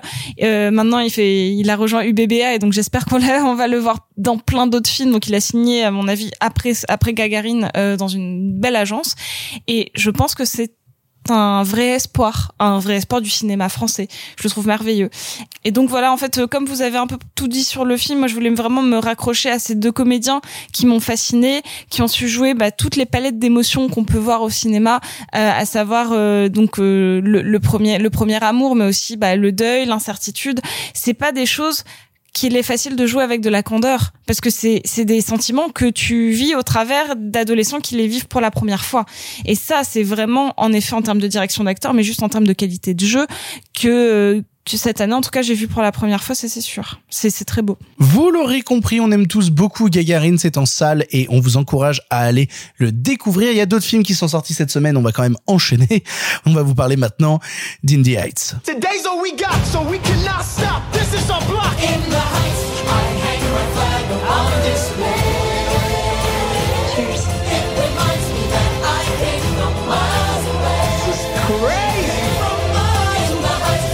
Best days of my life. And I built my little dream, my sueñito. In the heights, the late nights you taste beans and Here. ice. The sun like a shade of ice. I ain't gonna Washington stay Heights. Like the street lights, we taking the flight to a couple of days in the life for what it's like in Washington Heights. Indie Heights ou D'où l'on vient en français est une adaptation de la première comédie musicale de Lin-Manuel Miranda, aussi créateur, compositeur et interprète donc de celle-ci, ou d'Hamilton. Centré sur le quartier des Washington Heights, dont la population est majoritairement hispanique, on y suit Ousnavi et ses différentes connaissances, mis face à leurs rêves, leurs échecs et leurs envies d'ailleurs, qu'une panne de courant généralisée va amener à se rassembler pour mieux communier ensemble. Je vais commencer sur ce film pour la simple et bonne euh, raison que voilà le moment que vous attendiez tous, à savoir le moment où je suis le moins objectif de l'année sur un film, le moment où je n'ai absolument aucun recul critique, le moment où euh, tout ce que je vais dire va être euh, du bonheur, du bonheur, du bonheur, et quiconque aura envie d'aller contre se retrouvera à recevoir mon courroux et mes insultes, puisque euh, Lin-Manuel Miranda est, je, je, suis pas du tout dans ce dans ce dans, ce truc d'idolâtrie euh, sur sur certaines restas ou quoi que ce soit, mais non, mais vraiment pas en plus. Vraiment, euh, je suis capable de prendre du recul sur euh, les êtres humains qui font les créations, même les créations que je préfère, à la différence que Lin-Manuel Miranda, je n'y arrive pas. C'est-à-dire, je n'y arrive pas car c'est une personne que j'aime profondément, mais Plus d'un que amour. euh, Rampiche et Claire. mais plus que n'importe- plus que mes parents euh, qui écoutent cette émission, je suis désolé, euh, mais mais vraiment il y a ce vrai truc de j'aime tellement cet être humain pour tout ce qu'il représente, pour tout ce qu'il a créé et pour tout ce qu'il a amené mine de rien euh, dans la création artistique et aussi dans ma vie puisque euh, j'ai sorti une vidéo sur sur la chaîne YouTube euh, si jamais vous avez l'occasion d'y jeter un coup d'œil où justement euh, j'interviewe Lin-Manuel Miranda et où je parle du fait que euh, pour en parler simplement rapidement sans rentrer dans le détail euh, s'il avait pas fait Hamilton je me serais peut-être foutu en l'air. Du coup euh, sujet moyennement rigolo sujet moyennement fun il n'empêche que du coup j'ai vis-à-vis de ce type là un vrai truc euh, d'amour profond et intense. Et donc du coup, quand on me dit euh, Indie Heights, euh, comédie musicale que j'aime beaucoup, se retrouve adaptée au cinéma, euh, bah, j'ai envie de voir ça. J'ai envie de voir ça absolument instantanément. Et euh, et je crois que c'est à la fois ce qui fait du film une œuvre qui me touche particulièrement et une œuvre qui va laisser plein de gens en dehors. Je, je m'explique. En fait, c'est un pur film pour les fans du travail de Lin-Manuel Miranda. Si vous aimez Hamilton, si vous aimez Indie Heights, si vous aimez son travail musical, que ce soit notamment c'est lui qui a fait les musiques du film euh, Moana ou qui a travaillé sur plein plein plein de films de cette manière-là, vous allez vous y retrouver parce que le film dure quand même 2h20 donc c'est 2h20 de pure comédie musicale où les bah, vu que c'est adapté en plus d'une comédie musicale les musiques sont très très très très très très très présentes et du coup, euh, si vous aimez le style de ce qu'il fait, si vous aimez justement et que ça vous parle, ça va avoir une résonance immédiate en vous. Au contraire, si vous êtes assez réfractaire justement à une certaine forme de comédie musicale euh, moderne, si vous êtes euh, réfractaire au style de Lin-Manuel Miranda, n'essayez même pas de vous y frotter en fait. Ça va être 2h20 de douleur pour vous. Pour le reste des gens, ça va être un bonheur. Un bonheur qui plus est, mise en scène par John M. Chu, qui je trouve, euh, rien que dans ses huit premières minutes, qui est la première chanson Indie Heights, redouble d'ingéniosité, de mise en scène, d'idées de cadre dans le cadre, d'idées de jouer sur les reflets, d'idées de montage qui se succèdent justement avec des rythmes un peu rapides. Il y a, une chanson qui s'appelle Patience Ife, euh, qui est chantée justement par euh, la grand-mère du récit, euh, la Buela, qui, euh, elle, retrace toute sa vie justement du moment où elle est partie de Porto Rico pour arriver aux États-Unis. Et là aussi, t'as les codes esthétiques qui sont utilisés, la lumière qui est utilisée, t'as ces traits de lumière qui apparaissent au milieu du métro, où soudainement elle saisit un trait de lumière qui se transforme en barre de métro. Je trouve que justement, là où c'est très très très casse-gueule d'adapter ce genre de comédie musicale au cinéma, il y a un vrai savoir-faire qui se met en place et une vraie envie de cinéma, justement de se dire, on va pas faire du théâtre filmé, on va pas faire du show filmé, euh, parce que ça aurait été très très simple de la jouer justement recentrée euh, en un espace et au contraire d'ouvrir le truc et d'en faire quelque chose de plus grand. En fait, de prendre de l'espace, de prendre de la place. Et en plus de donner cette place à un casting moi qui me plaît beaucoup parce que euh, Anthony Ramos, je l'avais déjà vu dans Hamilton, je le retrouve ici. Voilà, il y a Corey Hawkins qui joue son meilleur pote, qui est absolument formidable et qui a aussi toute une relation qui se déploie dans le film. Petit regret cependant de ne pas retrouver dans le film Vanessa Hudgens qui euh, avait joué Indie Heights sur scène et qui je trouve le faisait très bien et qui là du coup n'est pas dans le film. Ça aurait pu être quelque chose d'intéressant, mais elle sera mine de rien à l'affiche du premier long métrage de Lin-Manuel Miranda qui sortira sur Netflix et qui s'appelle Tic Tic Boom avec euh, Andrew Garfield. Donc voilà, c'est un pur film pour les fans du travail de Lin-Manuel Miranda, un pur film euh, good vibes, un pur film d'été en fait. Si vous avez envie de passer 2h20 euh, en salle où c'est juste des good vibes et à aucun moment ça veut essayer d'être sombre, triste, d'avoir une réflexion critique et en même temps en ayant quand même une part de réflexion sociale sur ces quartiers et sur la manière dont justement de grands rêves se créent dans ces blocs et qu'ils ont du mal justement à s'en sortir et justement du mal à les réaliser. Il y a toute une thématique dans le film sur le fait que tous les gens jouent au loto et euh, rêvent de décrocher la timbale du loto pour essayer de mener leur rêve à bien. C'est euh, non mais voilà, comme je vous ai dit, j'ai aucune objectivité. Je trouve ça absolument formidable. Je pourrais en parler pendant des heures d'Indie Heights. Euh, j'ai besoin d'un contrepoids euh, à tout cet amour. Euh, Simon Rio donne un contrepoids, même si je suis parfaitement en désaccord avec toi avant que tu t'exprimes. Bon alors, il faut que je te dise, je te l'ai fait à l'envers. Euh, quand on est, quand on, on prépare pas l'émission longtemps à l'avance, vraiment, on se, on se concerte pour les gens qui nous écoutent, juste quand, quand on arrive un petit peu avant l'émission, et c'est là qu'on décide l'ordre de parole. Et, et je voulais te la faire à l'envers. En fait, je t'ai dit que j'avais détesté et j'ai vraiment beaucoup aimé. Ah, t'es un fils de Babel. Et je suis vraiment un fils de Babel parce que c'est pas vrai, c'est nul.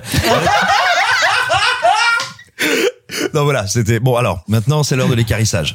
Euh, T'es Une grosse merde, Ouais, Simon Rio. Victor, tu veux qu'on appelle le SAMU Non, je vais, je vais faire un t-shirt où il y aura marqué Parce que tu commences es à se faire une sang, grosse hein. merde, Simon Rio. Quelqu'un peut faire le motif et on le met sur la boutique Ce t-shirt va être à la vente, c'est déjà je fait. promis, je l'achète. Et euh, non, alors, euh, je te rejoins en tout cas sur un, un truc assez évident. Le casting est formidable. Euh, J'aime beaucoup Anthony Ramos. Je trouve qu'il a un, euh, un physique très intéressant, assez atypique, un espèce de beau gosse qui est jamais vraiment un beau gosse. Il joue excellemment bien. Euh, donc voilà, vraiment, non, je suis d'accord avec toi. Moi, le, le casting, c'est un plaisir de les suivre. Tous du, du plus infime second rôle jusqu'aux comédiens principaux. Je trouve que c'est très très bien mené à ce niveau-là. Vraiment. Maintenant, j'ai un souci.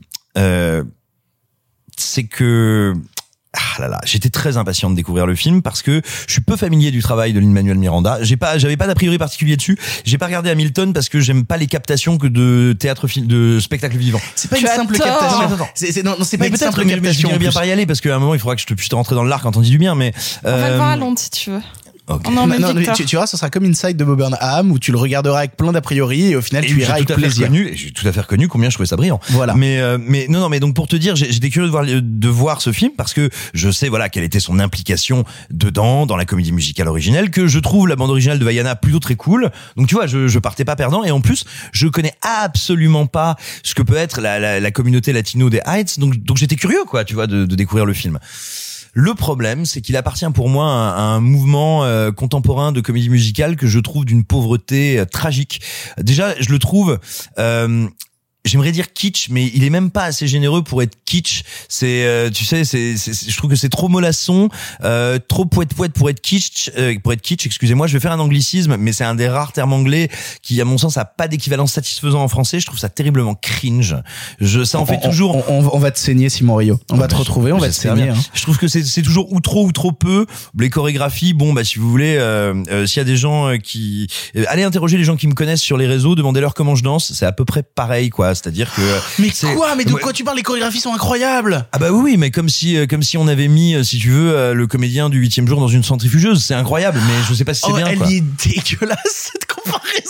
Elle Non, est, voilà, non, elle vraiment, est je- très référencée, mais elle est crade. je trouve je trouve vraiment le- les chorégraphies passablement inintéressantes je, alors ce que je vais dire est absolument subjectif, hein, c'est du pur ressenti, mais j'accroche pas du tout aux musiques. J'aime ni les paroles, ni ni le tempo, ni le rythme, enfin ni les mélodies, donc c'est très compliqué. Je trouve que c'est extrêmement long pour un récit, mais je crois que je crois que peut-être quelqu'un d'autre autour de cette table y reviendra, qui est est convenu et pas et pas fascinant.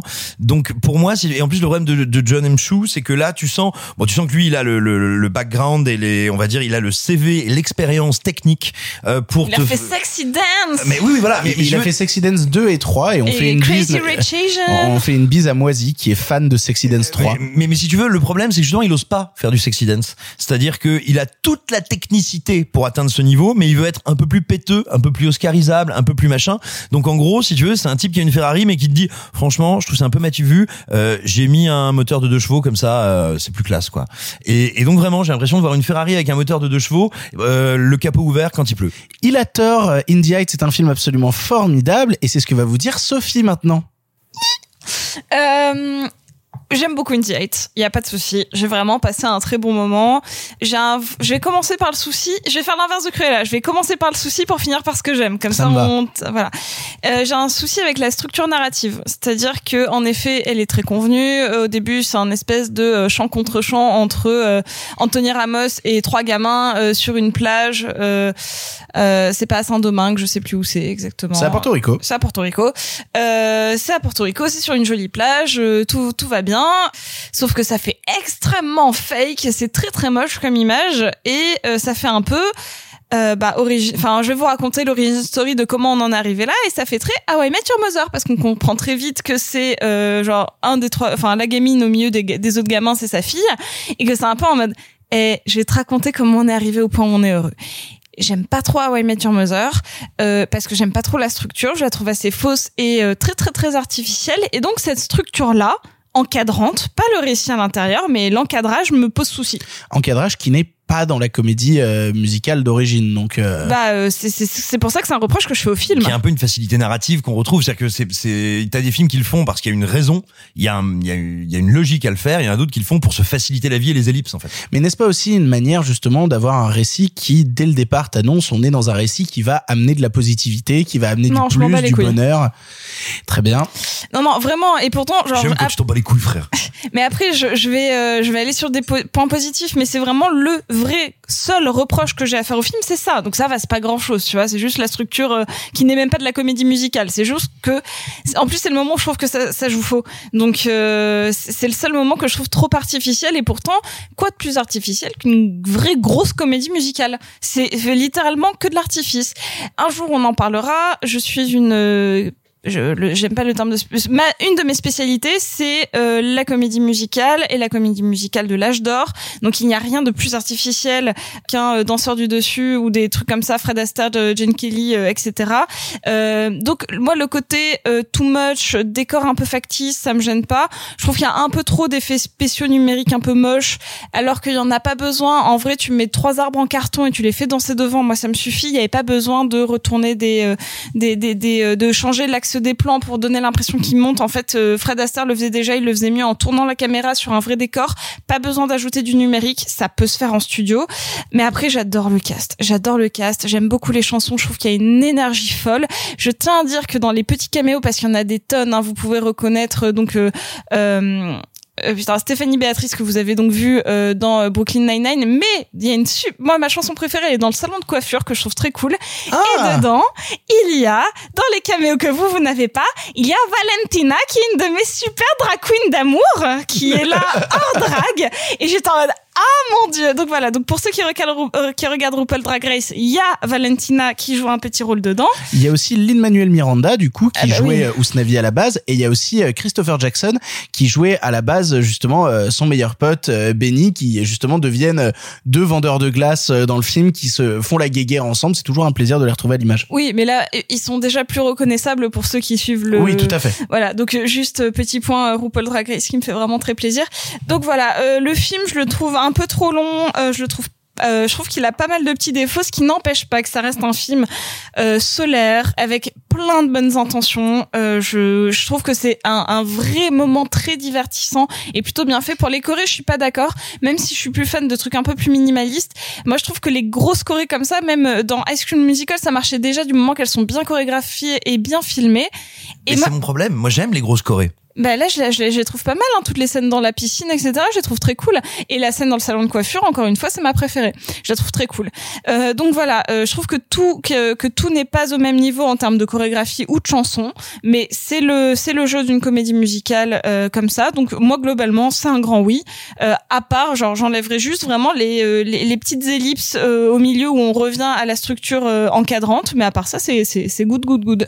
Vous l'aurez compris, Indie Heights est le meilleur film de l'année Non, faut pas 2021. déconner, Victor. Attends, on vient de parler de Gagarine, tu peux pas genre. euh, Vous l'aurez compris, Indie Heights est le meilleur film de la décennie.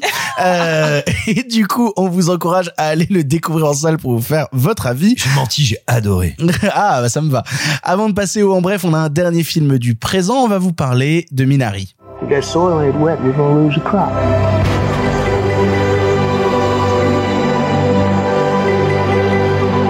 That 미국에 가서 서로를 구해주자고 했던 거.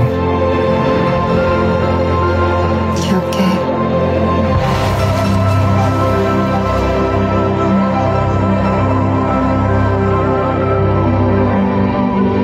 어이 프리티 보이, 프리티 보이. 안녕. Minari est un film de Lee Isaac Chung passé par le festival de Sundance où il a reçu le prix du public ou encore le grand prix du jury.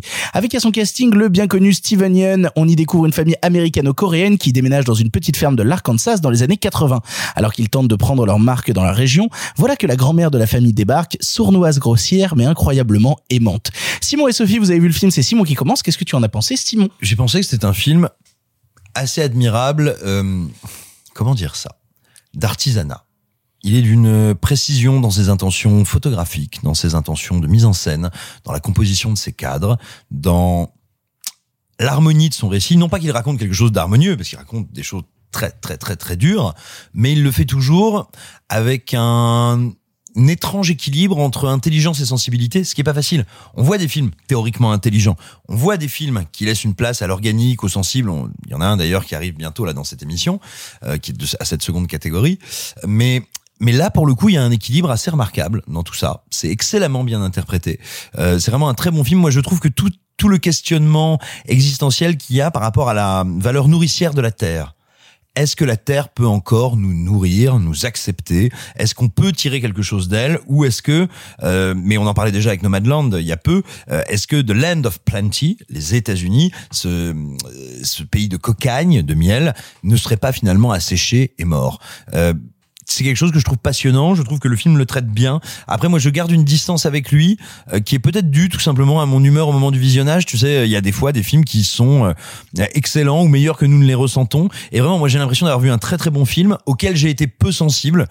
Mais peut-être par des biais euh, personnels, peut-être par mon humeur du moment. Je me dis éventuellement, parce que le, je crois que le film a une valeur autobiographique, euh, au moins en grande partie euh, pour son auteur, je me demande si peut-être il n'y a pas dans la volonté de rendre justice au sien et de rendre justice à la à, à son souvenir quelque chose peut-être qui des fois réfrène un tout petit peu l'empêche de lâcher les chiens. Mais, mais je suis même pas sûr c'est peut-être moi qui tu vois qui surinterprète pour essayer de comprendre euh, mon manque d'affect. Mais vraiment très honnêtement c'est un excellent film. N'hésitez pas à y aller. La photo est splendide. Sophie, pour conclure. Je suis assez fascinée par euh, par plusieurs choses dans le film, notamment sur euh, son regard sur l'American Dream et notamment sur euh, l'American Dream déchu, qui n'est plus d'aller dans euh, dans des grands espaces euh, citadins, mais au contraire de s'éloigner dans la campagne, comme si là il y avait encore la possibilité de se faire une place et de voir qu'au final on est peut-être avec des gens euh, plus heureux, mais qui eux-mêmes correspondent moins à ce qu'on peut appeler euh, le rêve américain ou la grande réussite. oui ou peut-être on s'est constaté aussi que l'American Dream original celui des pionniers est mort Exactement. Donc ça, je trouve que c'est assez intéressant, soit que- sans que ce soit un gros statement, mais juste de euh, comment sont les rêves sur euh, différentes générations euh, de d'installation aux États-Unis. On voit notamment que les enfants ont donc des prénoms américains. Il y a aussi quelque chose de très intéressant là-dedans, c'est que les parents entre eux parlent coréen, avec la grand-mère aussi, mais que les enfants entre eux qui s'appellent euh, David et Anne, bah, en fait entre eux ils parlent ils parlent anglais. Et, en fait il y a un espèce de d'intégration En fait il y a des choses qui m'ont fasciné dans le film, notamment euh, toutes les scènes où ils sont mêlés, donc ils sont dans une toute petite euh, ville de l'Arkansas. Et il y a notamment une scène où ils vont à l'église, où il y a une acceptation assez globale. Et pourtant, euh, les scènes entre les enfants, parce que je trouve que c'est les personnages des enfants qui sont les plus intéressants, notamment celui de David, qui est sans doute l'enfant le plus mignon que cette terre n'ait jamais porté. Et donc, il y, a- une scène très anodine où Anne rencontre une petite gamine de son âge, donc une, américaine, voilà, qui lui dit euh, Tu me dis dès que je dis un mot coréen, et qui commence à faire des choses extrêmement racistes, d'espèces de dialectes. Et en fait, à un moment, bien sûr, il y a, un, y a on l'a une... dit arrêtez de faire des accents Non, mais c'est et en fait à un moment elle dit forcément une espèce d'onomatopée euh, extrêmement euh, raciste qui finit par être un vrai mot et en fait Anne ne s'en offense pas parce que elle, elle sait qu'elle est américaine et qu'à la limite sa culture coréenne est un plus de savoir parler le coréen. Et en fait ça je trouve que c'est un truc qui a été assez peu abordé cette espèce de naïveté face à vous êtes intégré, il y a pas de souci, mais genre je me questionne quand même sur ta culture. Et ça c'est un truc qui, m'intéresse ensuite tout le tout le relationnel avec la grand-mère et sur cette espèce de euh, c'est rare les personnages qui à la, à la limite de la Tati Daniel euh, sur certains aspects et qui pourtant est débordante d'amour et de voir ce petit ga- gamin qui qui développe une espièglerie folle au point de faire vraiment de, des grosses blagues. Et Il y a, il y a, oui. euh, il lui fait boire son pipi. Euh, Ah, qui n'a jamais fait ça voilà, il tend un verre à sa grand-mère. En fait, il a pissé dedans. Enfin bref, c'est. Euh, J'appelle ça des vacances avec pardon le cinéma personnellement, mais euh, Attends, euh, fin juillet, au début août. ah, bah, tout me va. Euh, et en fait, donc il y a, il y a plein de. Le, le film est très harmonieux et en même temps, je trouve qu'il brille par ces petites scènes qui ont l'air très anodines et en même temps qui sont pleines de, euh, de beauté et euh, et au final assez euh, ple- pleines de sens et de sous-texte. Et en- c'est en ça que je pense que euh, qu'il a tout, tout à fait sa place euh, à Sundance où euh, enfin en fait c'est ça, c'est complètement un film Sundance donc c'est un film Sophie Nous sommes très étonnés parce que tu déclares ici. ah bon? Et, et donc voilà, non, c'est euh, c'est vraiment très beau. Et euh, pendant tout le film, je me suis demandé ce que voulait dire Minari. Et heureusement, il, me l'explique parce que je suis bête et que je suis pas allée chercher. Et qu'en fait, c'est euh, une sorte d'herbe coréenne, une sorte de, de, de salade slash persil slash herbe de cuisine. Et j'étais très contente de l'apprendre. Ça m'a fait apprendre quelque chose. Et c'est toujours bien quand un film m'apprend quelque chose. Vous l'aurez compris, les deux personnes qui ont vu ici Minari vous en ont parlé un peu rapidement, mais ont beaucoup apprécié le film et vous laisseront justement le découvrir pour vous faire votre propre avis. Euh, le programme de cette semaine est très très très très très chargé. et Pour cette raison, il y a plusieurs films en bref. Il y en a pas mal des films en bref. On attaque tout de suite avec les films en bref. Ça va durer encore longtemps. Eh bien, vous, qu'est-ce que vous faites dans les bras de mon cocher? On en avait encore beaucoup du sensationnel comme ça Pourquoi vous pensez qu'on ne prend pas le cinéma au sérieux? Cette ligne est sur écoute. Il va me falloir être bref. En bref, cette semaine, Lucas est le nouveau film des studios Pixar sorti directement sur Disney+, réalisé par Enrico Casarosa. Se situant du côté d'une riviera italienne nommée Porto Rosso, on y suit le quotidien de Lucas, ado monstre des mers, qui va rencontrer Alberto et découvrir qu'il n'existe pas seulement le monde sous-marin, mais bien des villes sur Terre où l'on peut s'amuser, explorer et approfondir de nouvelles amitiés. C'est moi qui vous parle en bref de Lucas parce que euh, vous n'êtes pas sans savoir que je suis un très très très grand fan du cinéma Pixar et que vous, vous m'avez déjà entendu dans cette émission défendre à corps et à cri à l'époque de sa sortie Pour dire à quel point c'était le meilleur film de l'année et à quel point le film était formidable. Du coup, j'attendais euh, énormément euh, le nouveau Pixar et euh, je suis embêté par le film. Je suis embêté en fait. J'ai passé un très bon moment. J'ai passé un moment super. J'ai trouvé le film très drôle. L'animation du film est absolument sublime. Et avant que j'enchaîne, je crois que justement tu voulais dire un truc sur l'animation du film et sur le réalisateur Enrico Casarosa parce qu'il a réalisé un truc que t'aimes bien, Sophie. Voilà, Enrico Casarosa a réalisé mon préf... enfin mon court métrage Pixar préféré qui s'appelle La Luna, qui est donc disponible évidemment comme tous les courts métrages Pixar sur Disney et euh, qui reprend des, personnages euh, qui sont présents dans Lucas, euh, notamment le papa. Et La Luna, c'est pareil un récit initiatique sur sur des gens qui vont balayer la lune pour faire des croissants de lune et c'est tout aussi poétique que Lucas et donc voilà, je suis très contente que le qu'il ait fait un long métrage après. Pour le coup, moi, je l'attendais beaucoup justement parce que moi aussi j'aimais beaucoup le court métrage et surtout parce que bah ça regroupe mine de rien toutes les thématiques auxquelles on peut s'attendre dans un Pixar, à savoir justement des trucs qui sortent un peu du réel, l'acceptation de l'autre, réussir à se dépasser soi-même, là où tout est représenté justement par un truc euh, très euh, Call Me by Your Name euh, dans, sa photo, euh, à base de, de, soleil qui éclaire une riviera italienne et où des personnages vont se dépasser, faire des rencontres qui vont forger des amitiés et des amours et réussir à se dépasser soi-même pour faire une compétition et gagner une Vespa. Euh, donc on est vraiment sur ce genre de truc là et sur des parents qui s'inquiètent de leurs enfants. C'est très mignon, c'est très tendre, c'est magnifique en termes d'animation. Vraiment, c'est du bonbon visuel, c'est absolument formidable. Euh, mais c'est dans ces thématiques quand même un petit Pixar. C'est- C'est-à-dire que c'est pas un film que je vais euh, montrer. Enfin, c'est pas le film qu'on citera avec évidence dans 10 ans dans les Pixar les plus marquants des dix dernières années. Forcément, c'est vraiment, je trouve que c'est un plus petit Pixar, ne serait-ce quand même par l'ampleur d'animation et de et de bons sentiments qu'il déploie. Et là, il y a un truc qui m'embête et en fait, je vais profiter de ça en bref pour taper sur Disney parce que une fois de plus, ça fait jamais de mal. Euh, même les plus petits Pixar réussissent à se déployer quand ils sont diffusés dans des salles de cinéma. C'est-à-dire que on peut euh, avoir énormément de mal avec le film qu'ils avaient fait avec le petit dinosaure. Là, c'était Aldo, Alto, je sais plus du tout euh, le blast que c'était. Arlo. Arlo, voilà, exactement, qui était Arlo. Euh, on peut avoir beaucoup de mal avec ce film-là et trouver justement que c'est un Pixar extrêmement minime.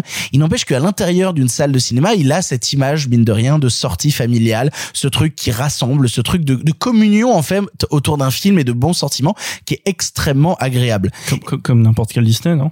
Et oui, en quelque sorte, oui. Mais, mais c'est mine de rien, en fait, toute la thématique du studio, c'est d'avoir ce truc-là. Et je trouve que, bah, quand tu regardes Lucas, qui est justement un plus petit Pixar, là où je trouvais que Saul arrivait à s'en affranchir et que je créais, j'avais des regrets de pas le voir en salle, mais ça arrivait mine de rien à s'affranchir de cette question-là de euh, faut-il le voir en salle pour que ça en fasse un grand film?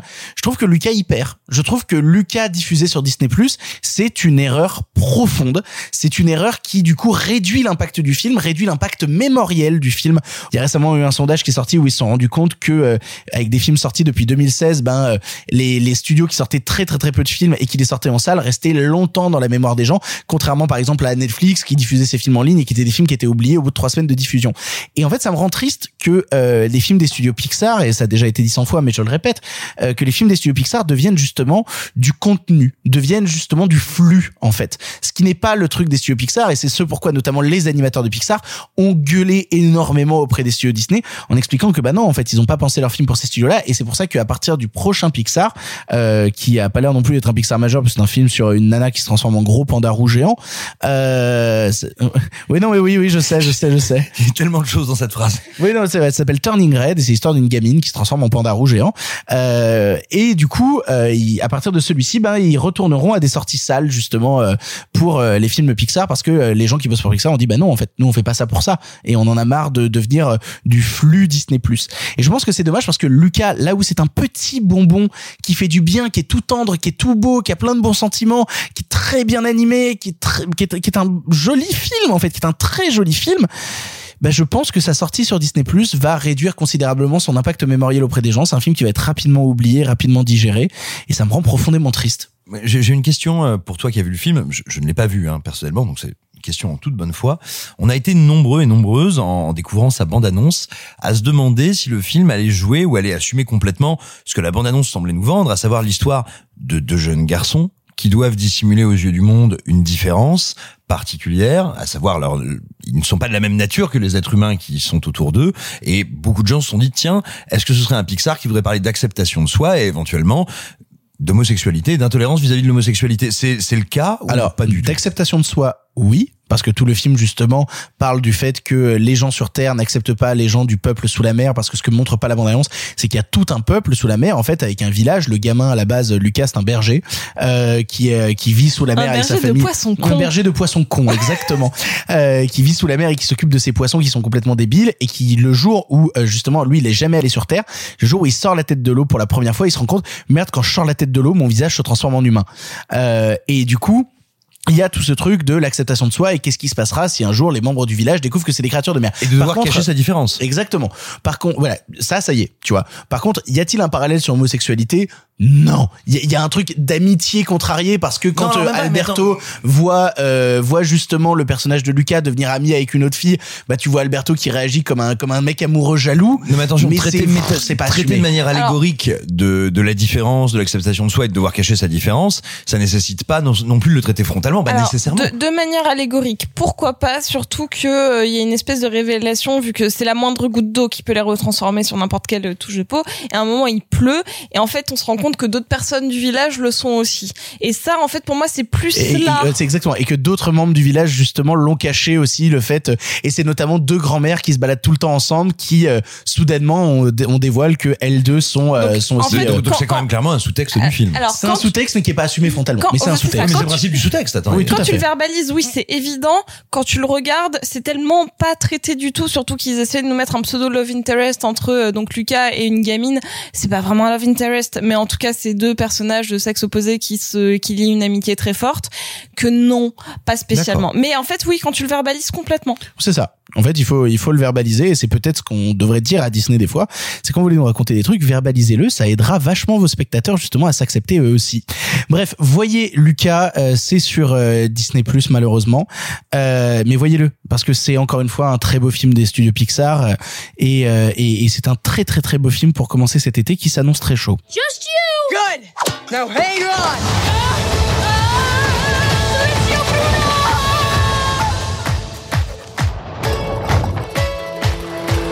What's wrong with you, stupido? You do it now. Just say the thing. What's wrong with you, stupido? Uh, Pour continuer dans les en bref, Wendy est le nouveau long métrage de Ben Zetlin, huit ans après Les Bêtes du Sud Sauvage. Se voulant comme une réinterprétation du livre Peter et Wendy de J.M. Barrie, on y suit la jeune Wendy et un de ses amis Thomas Marshall, rêvant de devenir quand il sera plus grand un pirate. Mais un jour un train passe et une silhouette fait monter Thomas dans le train sous les yeux de Wendy.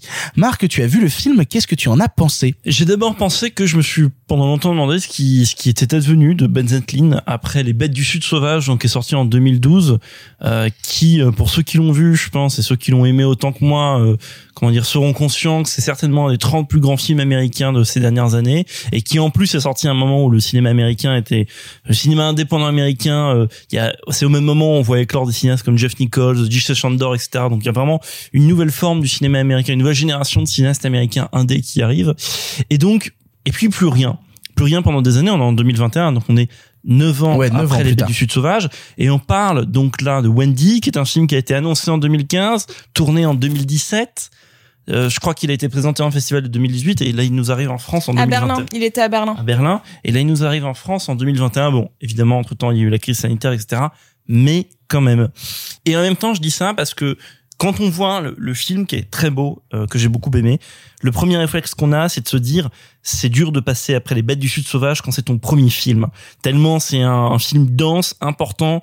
Encore une fois, pour ceux qui l'ont vu, c'est pas non plus un film qui avait eu un succès incroyable, mais un film dense et important, un film euh, qui a été absolument et unanimement relativement salué. Et qui a même fini aux Oscars à l'époque, avec la gamine nommée aux Oscars. euh. C'est un film immense et donc il y a ce film qui en plus embrasse une sorte de de de de, de, de grande bah voilà l'œuvre euh, l'œuvre autour de de Pan euh, Wendy etc donc qui connecte à toute une mythologie qui a été plus ou moins largement exploitée au cinéma qui en fait en même temps un tout petit film un film fondamentalement et pas petit dans ses ambitions juste petit dans dans ce qu'il est c'est-à-dire qu'il est juste le voyage d'un enfant vers un pays imaginaire mais qui n'a pas une forme fondamentalement imaginaire qui n'a pas des effets qui relèvent de l'imaginaire mais par contre qui est un film qui déploie une captation de l'enfance, de ce que c'est l'enfance dans le film, absolument délirante, absolument belle. Pourquoi? Parce que euh, la mise en scène, par exemple, la mise en scène qui est, euh, euh, je veux dire, un contresens, qui est à la fois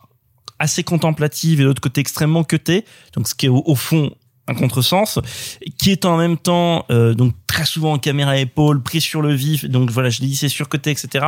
Et on pourrait croire que au début, j'allais dire, il y a hum, comment dire, il y a une forme de, en fait, il y a une forme, d- vous savez, quand vous voyez ces gamins et vous vous dites, vous voyez des jeunes et vous vous dites, putain, d'où elle vient l'énergie des, gamins qui ont 8-10 ans, qui, qui pètent la forme toute la journée. Et il y a un peu ça dans la mise en scène de Zentlin. En fait, on se demande d'où vient l'énergie qui est derrière la caméra. C'est très beau. La manière avec laquelle il vient donc capter ces personnages qui incarnent plus ou moins chacun une figure connue, que ce soit Wendy, James Hook, etc., etc. En même temps, c'est un film, voilà, c'est un film qui, on va dire, respecte à la lettre cette mythologie. En même temps, on n'en a rien à faire parce qu'il y a des moments où on oublie totalement qu'on est dans un truc qui est lié à, euh, à, à Wendy, à Peter Pan, qui, euh, qui à la rigueur, je dirais, c'est presque sa faiblesse et en même temps, c'est un des, c'est marrant, c'est presque sa faiblesse et en même temps, c'est un beau moment du film parce que c'est satisfaisant. C'est sa manière de reconnecter les wagons à la fin pour quand même bou- boucler avec le truc, euh, bah, avec Wendy, avec Peter Pan. Et en même temps, ça me fait dire que ce film-là, et peut-être Simon me contredira parce que je crois que lui il aime bien, mais que pour moi en fait ce film-là en matière d'adaptation est peut-être ce qu'aurait dû être ou ce qu'on n'a pas été le Pan de Joe Wright, euh, qui est un film qui pareil cherchait à analyser Pan à travers un nouveau regard sur l'enfance, le temps perdu, le, les êtres perdus, etc. Là par exemple, c'est un film qui parle euh, tu vois de, de l'abandon parce qu'au début les les, les les les enfants abandonnent leur mère qu'ils laissent dans la réalité pour aller se perdre dans Neverland ne jamais vieillir dans Neverland c'est ce truc du magicien d'Oz où au début t'arrives et puis euh, I am not in Kansas anymore et puis à la fin du film évidemment euh, there is no place like home. T'as une musique de Dan Romer qui d'ailleurs est le même compositeur que Lucas qui était déjà à l'œuvre sur les bêtes du sud sauvage qui est une musique absolument épique. Alors là, où on parle de thème épique, c'est, on est absolument dedans, euh, et euh, épique en même temps intime, donc qui reboucle avec ce que qui reboucle avec ce que va dire le film donc sur la sur euh, l'émancipation euh, aussi en tant qu'enfant. C'est un film c'est un film parce que les enfants dans le film sont inquiets de vieillir. Sur Neverland ils ne vieillissent pas et c'est leur phobie de vieillir et d'où au début cette envie de s'émanciper des adultes et de de ne pas finir comme leur mère qui est serveuse dans un dîner américain juste d'aller couler leurs vieux jours qui en fait ne seront jamais vieux sur cette île imaginaire jusqu'à évidemment se rendre compte que bah leur mère les manque qu'en même temps c'est aussi une première manière pour eux de couper le cordon. En fait c'est c'est un film qui arrive en même temps à montrer comment on coupe le cordon et comment malgré le coupage de cordon il faut toujours aimer ses parents et qui arrive à le dire d'un côté avec une naïveté absolument touchante et de l'autre côté avec bah, un sens du comment dire un sens du du réel qui est qui est qui est qui est absolument touchant. Je suis désolé pour les pour, pour les évidences et, et ce d'autant plus pour un pour un pour un dernier détail que je trouve presque encore plus touchant. Mais là c'est le, le- comment dire c'est c'est le destin malheureusement. Il y a une actrice donc celle qui fait Wendy dans le film qui s'appelle Devin France qui est qui est toute jeune qui est alors absolument solaire radieuse. Elle, elle bouffe la caméra mais c'est incroyable, vous verrez. Et puis, si vous avez vu Les Bêtes du Sud Sauvage, vous savez que il sait filmer les enfants, Zatline. Eh ben, il s'avère que donc ce film a été tourné en 2017. Elle, elle a perdu sa mère et de manière plus ou moins euh, prématurée en 2019 et le film lui est dédié. Et du coup, voir cette sorte de dédicace à la fin du film, qui est un film qui parle en même temps d'accepter de perdre euh, bah de perdre l'être à qui on doit la vie en même temps d'accepter de couper le cordon bon bref c'est très beau. Euh, y a, y a- on va pas se mentir il y a des il y a des défauts il y a un énorme ventre mou vers les deux tiers du film euh, à un moment où le film rame un peu à avancer mais euh, je suis absolument ravi de voir enfin le second film de de Beth Zetlin. Malheureusement c'est une petite sortie il est pas exploité dans dans autant de salles qu'il aurait dû être. Il devait sortir en décembre et Condor qui est le distributeur du film avait déployé une grosse campagne de communication euh, à ce moment-là où il avait marketé un peu comme une sorte de film de Noël le conte de Noël bon malheureusement le destin a fait que les salles n'ont pas rouvert en décembre donc là euh, Condor le sort avec des moyens je pense plus réduits euh, et je pense qu'économiquement c'est pas forcément facile pour eux donc c'est pas un reproche que je leur fais mais euh, si vous s'il passe à côté de chez vous, euh, profitez-en parce que pour le voir sur bah comme Gagarine, je vais me répéter, profitez-en pour le voir sur un bel écran, ça vaut le coup. The wild ones. The ones with a light in their eye.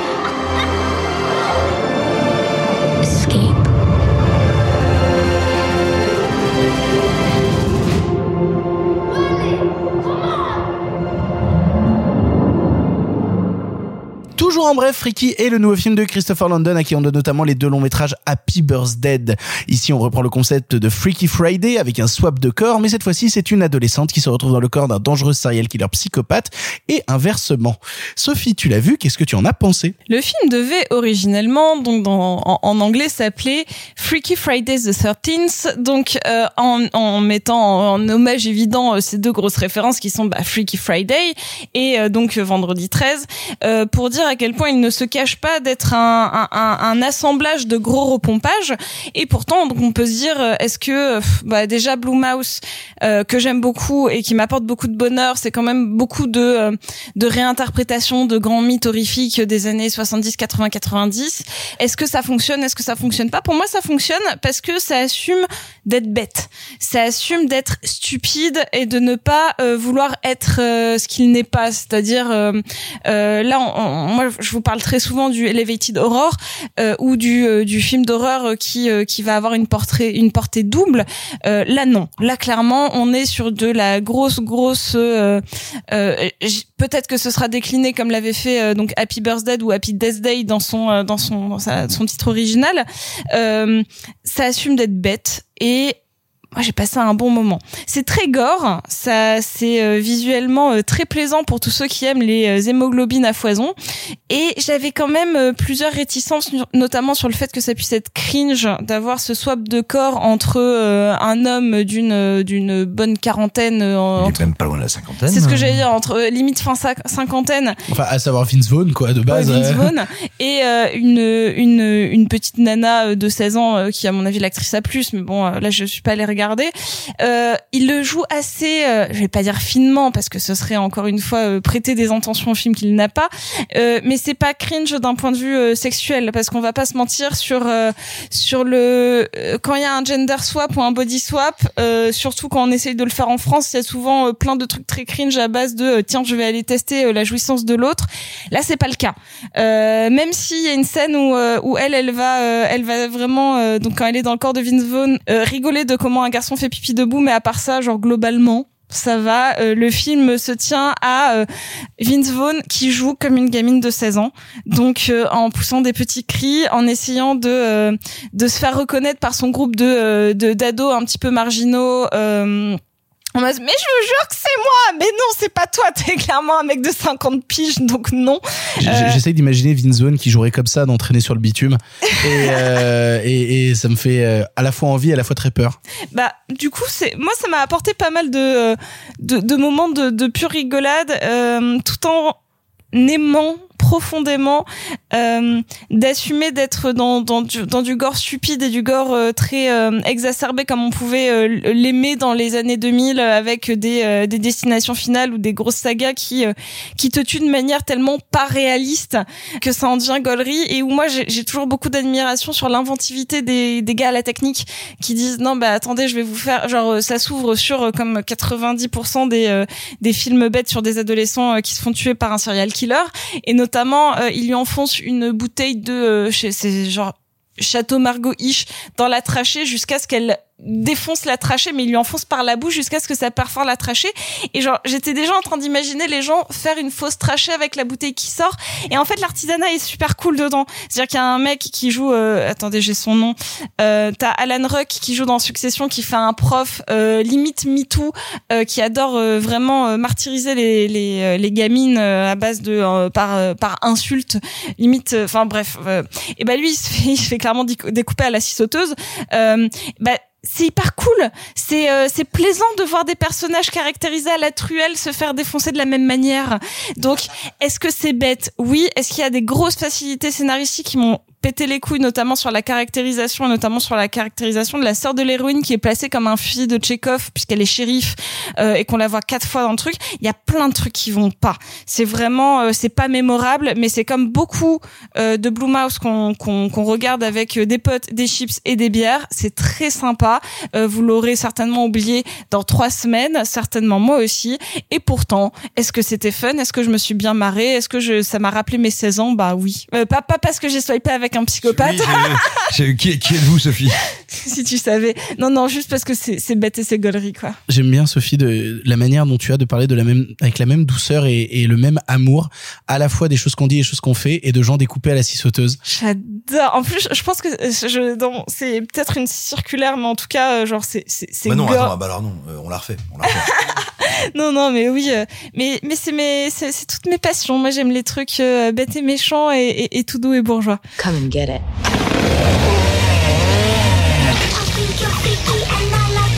Look, I know I look like the butcher, but it's Millie. He's crazy. Okay, Booker, can you look at me, please? Dry up, bitch. Booker, help! Booker! Will you shut up?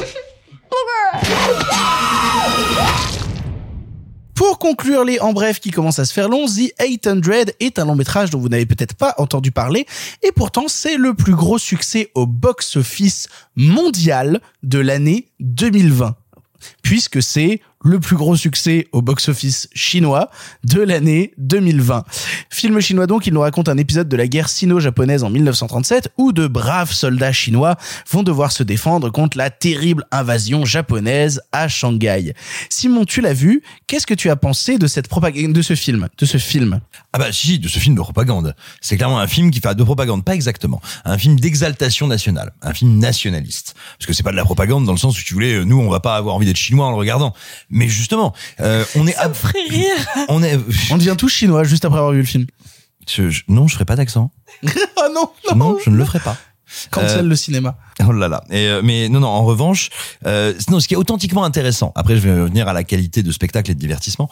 Ce qui est authentiquement intéressant, c'est le fait qu'on est abreuvé, nous, en Occident, depuis des décennies, sinon un siècle, de propagande américaine que nous ne percevons plus toujours comme de la propagande américaine et patriote américaine.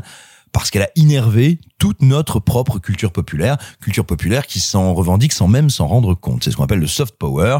C'est pas pour rien euh, qu'en 2012, je crois, mais je peux me tromper d'année, euh, Barack Obama donnait un long et important discours à Hollywood où il félicitait Hollywood et en gros il disait ce que disait déjà à l'époque, je crois Eisen- Eisenhower, on a besoin du cinéma pour vendre des jeans. Bref. On est sous cette influence-là depuis des décennies. Et bah tout d'un coup, voir un autre patriotisme porté à l'écran via une autre culture, via des codes cinématographiques qui ne sont pas tout à fait les mêmes, bah c'est très intéressant. C'est intéressant parce que j'ai envie de vous dire pour le simple plaisir de changer de, de changer de propagande, ça fait du bien, et aussi parce que ça nous permet de repérer, d'éclairer ce qui relève également du discours politique ailleurs. Donc le film a une nature de révélateur qui est vraiment très intéressante. Et après, bah, c'est du gros blockbuster chinois, c'est-à-dire des gens qui, quand ils font du cinéma, sont complètement fous, font de la pyrotechnie ahurissante, des scènes d'action dantesques, ça tabasse ta maman à coups de batte de baseball, c'est invraisemblable, il y a une quantité de séquences d'action, de morceaux de bravoure qui est remarquable. Et donc, bah, tu te tapes un espèce de film de guerre amphigurique, boursouflé, techniquement dingo. Et, et du coup, c'est assez stimulant. C'est, euh, oui, c'est à la fois exotique politiquement. Euh, intéressant de voir littéralement comment la Chine se représente sa propre histoire et donc aussi son rapport à l'altérité et en même temps au gré d'un grand spectacle qui te te laisse sur les genoux quoi.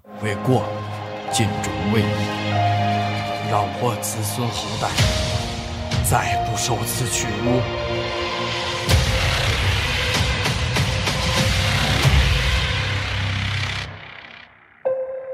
Nous en avons fini avec tous ces films du présent. Heureusement, vous le savez, le cinéma se conjugue au présent, mais aussi au passé. J'adore le regard de mépris que je mange à chaque fois que je dis cette phrase. Je n'arrêterai jamais de la dire. Bah non. Bah non. C'était pas du mépris? Ah non, j'étais en train d'enlever un, un truc entre mes dents. Ah, Euh, d'accord. C'était vraiment pas pour toi. C'était pour le petit bout de pizza qu'il y a entre mes deux molaires. Il n'y a pas de souci. Nous allons maintenant partir vers le passé pour vous parler d'un cinéaste que j'aime beaucoup, que nous aimons beaucoup. Il s'agit de Guillermo del Toro et de son film Les Chines du Diable. En avant. À cette époque, vous le savez, le cinéma était en noir et blanc. Mais nous avons préféré mettre un peu de couleur. Monsieur Mézeret, au nom du patrimoine artistique français tout entier, je vous dis merci. Mais enfin, tout ça, c'est le passé. Un sentimiento suspendido en el tiempo. ¿Y el fantasma dónde está? Llegó con la bomba. Como un insecto atrapado en ámbar. Viví siempre pensando que había un tiempo después. No hay más tiempo, Carlos, no hay un después.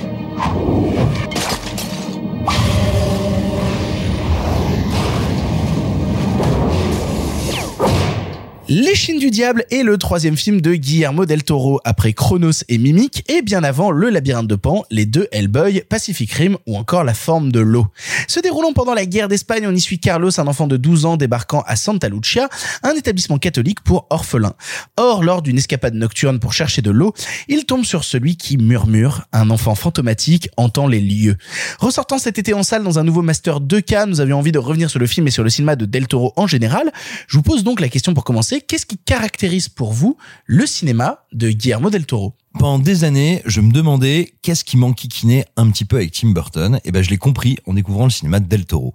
Tous deux sont des gens qui aiment les monstres, qui aiment le marginal, qui aiment l'autre, l'altérité, qui se passionnent pour eux. Mais en fait, ce qui m'a toujours un peu embêté, ou souvent un peu embêté, pas toujours, euh, chez, chez Tim Burton, c'est que Tim Burton, il nous dit, mais en fait, le monstre, c'est le gentil. Alors que non. Del Toro a cette dimension beaucoup plus fine, beaucoup plus, me semble-t-il, intéressante en termes de mythologie et finalement plus complexe, de dire non, moi j'aime le monstre pour ce qu'il est de monstrueux. Et il y a de la grâce et de la noblesse dans le monstrueux. Je vais pas vous révéler que le monstrueux est bien, gentil, beau et innocent. Et les Chines du diable, c'en est un, exemple magnifique parce que euh, ce fantôme restera un, fantôme porteur d'horreur, de peur, de mort et de violence. Mais il est dans ce qui fonde cette violence, dans son sens et dans son déploiement, une authentique beauté. Et, j'aime Del Toro en cela qu'il aime les monstres pour les monstres. Et, euh, et alors, je petite pré- précaution, je connais pas bien la, biographie, la vie de Del Toro, donc là je parle vraiment de ressenti. Hein. Je sais pas si ce que je vais dire est, est concrètement exact, mais c'est ce que je ressens en voyant ces films. J'ai l'impression de voir quelqu'un qui a une expérience de la vie assez distante, peut-être un peu asociale ou solitaire, ne serait-ce que ça, mais qui du coup ne peut raconter, ne peut se la raconter que par les mythes et que par la fiction. Et donc, les grandes figures, les grandes légendes, le, et la narration. Et c'est pour ça que la narration est à ce point-là toujours signifiante, symboliste, parfaite chez Del Toro. C'est quelqu'un qui ne peut pas nous raconter le réel, je suis pas sûr qu'il le connaisse, mais qui donc va recréer un régime du réel. Et ça, c'est c'est fascinant. Ce sont donc des films dans lesquels on peut s'oublier, dans lesquels on peut se baigner. Ce sont des films monde à chaque fois. Même les films de Del Toro que je n'aime pas, parce qu'il y en a quelques-uns qui me plaisent beaucoup moins, ils demeurent toujours des films monde. T'as l'impression que si la caméra continuait de panoter, il y aurait pas de fin au décor et on verrait jamais l'équipe. je, je, je rejoins ce que tu dis là sur le film de monstre. Moi, ce que j'aime beaucoup dans le cinéma de Del Toro, c'est le fait que le monstrueux vient toujours s'agencer au réel et notamment au contexte de guerre. Il y a un truc qui me fascine dans le cinéma del Toro, c'est que tu prends justement, euh, tu prends les Chines du diable, on te parle de la guerre d'Espagne. Tu prends euh, le labyrinthe de Pan, on va te parler nécessairement du franquisme. Tu prends euh, la forme de l'eau, il le transpose dans un contexte américain, mais il vient te parler d'un contexte justement de guerre froide. Euh, tu prends même Pacific Rim, mine de rien, c'est des histoires d'amour et des histoires de relations qui se créent dans une guerre euh, séculaire entre robots géants et kaiju. Donc il y a toujours mine de rien le monstrueux qui devient sublime dans un contexte de guerre. Et Hellboy vient et provient d'expérimentation des nazis. Oui, donc c'est pas pour rien, mine de rien, que lui aussi vient toucher euh, à Hellboy aussi derrière. Pour revenir un petit peu sur les monstres, en effet, c'est sa grande passion et c'est pas pour rien qu'en fait, donc tu te demandais un petit peu sur sa vie euh, qui il était. Euh, en effet, il fait partie, comme beaucoup de ces gens qui ont commencé à faire des espèces de courts métrages expérimentaux vers 8 ans avec des petites, euh, des Super petits vite. jouets, exactement. Euh, mais aussi, en fait, il a été l'élève de Dick Smith, qui est l'un des grands maquilleurs que vous avez connu sur bah, Li- Little Big Man ou surtout sur L'Exorciste. Donc en fait, oui, il a une une fascination déjà assez jeune euh, pour la, la transformation et sur comment transformer l'humain en monstre euh, d'un point de vue purement technique et non pas forcément métaphorique. Mais en tout cas, oui, il vient en tout cas du maquillage et ça se ressent dans tous ses films et notamment euh, euh, dans celui-ci où il avait euh, reçu euh, un alors j'ai envie de dire un Goya mais en fait euh, non peut-être pas. Il a été nommé au Goya du meilleur costume et des meilleurs effets spéciaux, mais il n'en a pas reçu. Il a Oui, reçu, par contre, un prix à Gérardmer. Ça, Oui. c'est bien de le dire. Il a reçu le prix du jury, le prix de la critique internationale, le prix des jeunes à Gérardmer à cette époque-là. Mais en fait, pour le pour le Goya, c'était pour, euh, en tout cas, il a été euh, nommé pour pour les le- les effets spéciaux et donc c'est au final assez lié au make-up et euh, à, la, technique pure de la transformation et ça euh, et ça va aussi beaucoup. On parle des monstres, mais aussi beaucoup des insectes.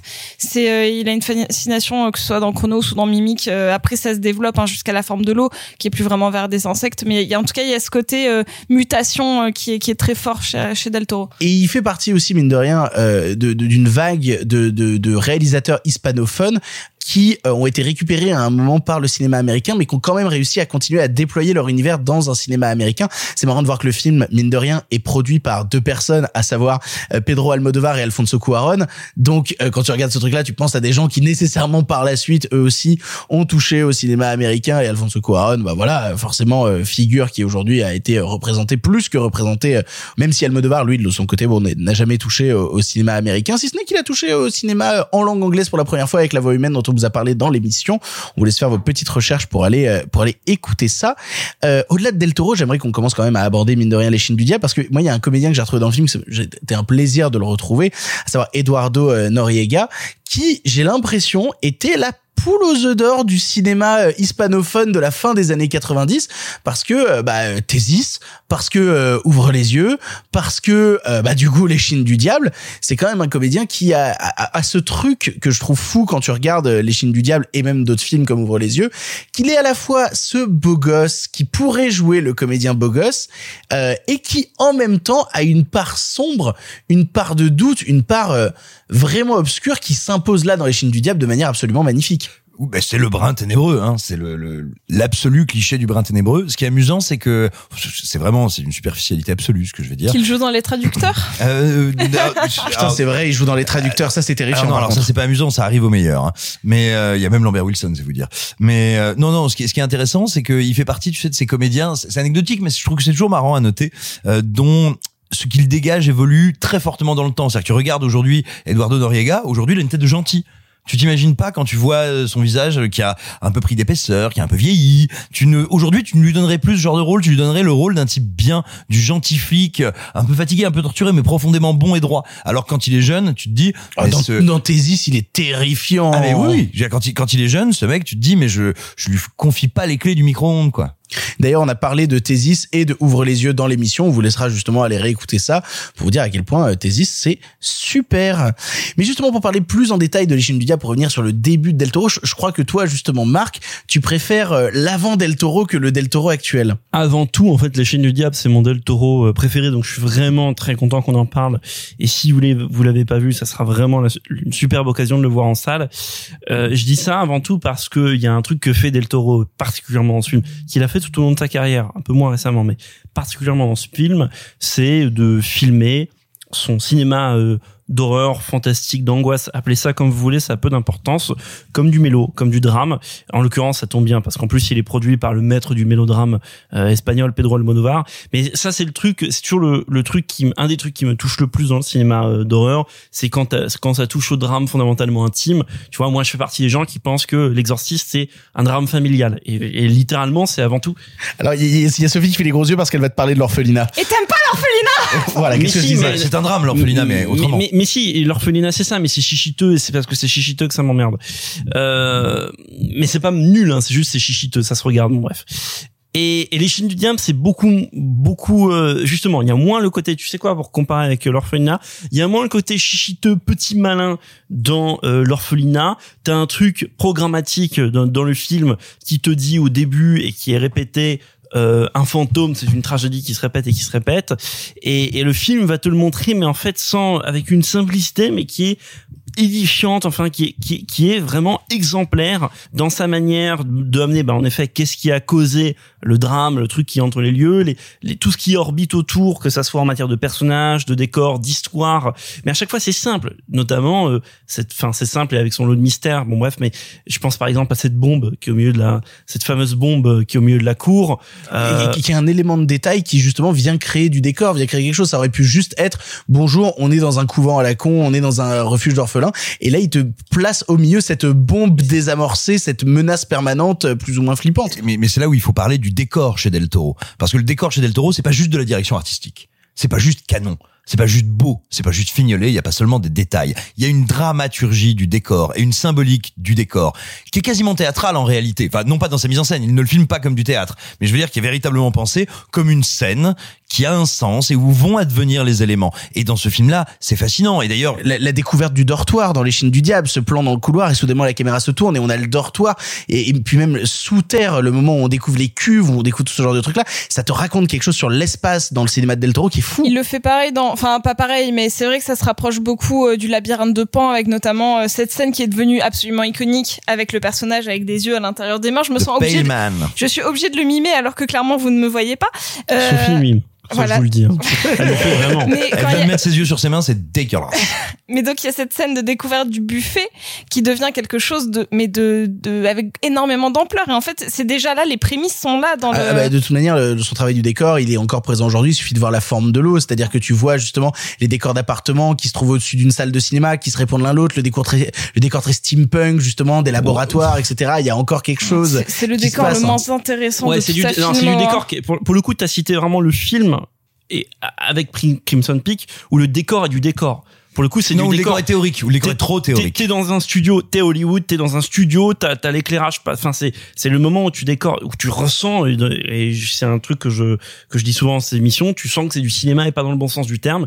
C'est un c'est un tu vois la, la forme puis puis arrête même même visuellement tu vois bien qu'il y a un monde entre la forme de l'eau et Mais tu, tu aimes pas la forme de l'eau, euh, Marc?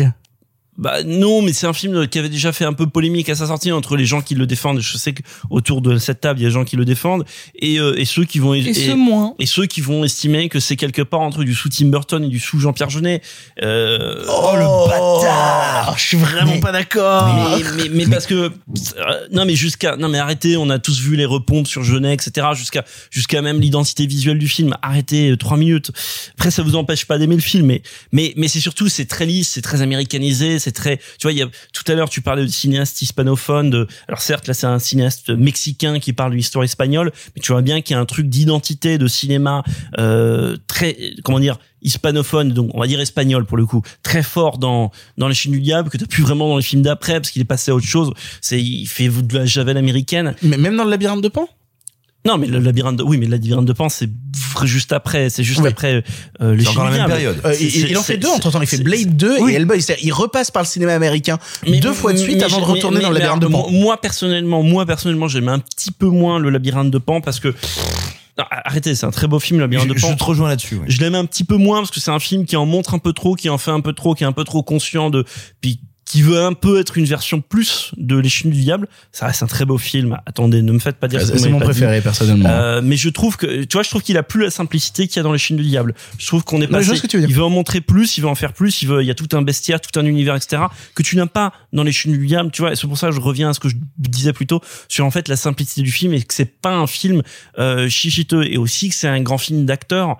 Euh, tu vois, vous vous parliez. euh, Désolé, j'ai plus son nom. De- Noriega. Vous vous parliez d'Oriedo Nor- Nor- De Noriega. Noriega. De, de Noriega, tu peux dire Noriega. vous vous parlez de, de Noriega, par exemple, là, il y a Marissa Paradès, donc actrice un peu iconique d'Almodovar. Bon, encore une fois, elle s'est pas retrouvée tout à fait par hasard dans le film, mais vous l'avez vu dans euh, Tout sur ma mère ou dans dans d'autres Almodovar. Bref, qui vient tout à, voilà, encore une fois, tout à l'heure, je parlais de la dimension dramatique, tragique du film, qui vient donner un peu le là euh, là-dessus euh, et qui et qui moi me donne un attachement très profond au film parce qu'en tant que spectateur, je me sens jamais mis à distance. Et tu vois par exemple Crimson Peak, qui est un film que je ne déteste pas euh, de, de de Del Toro, contrairement à, La forme de l'eau que j'aime pas du tout. Crimson Peak ça m'ennuie poliment, mais je déteste pas.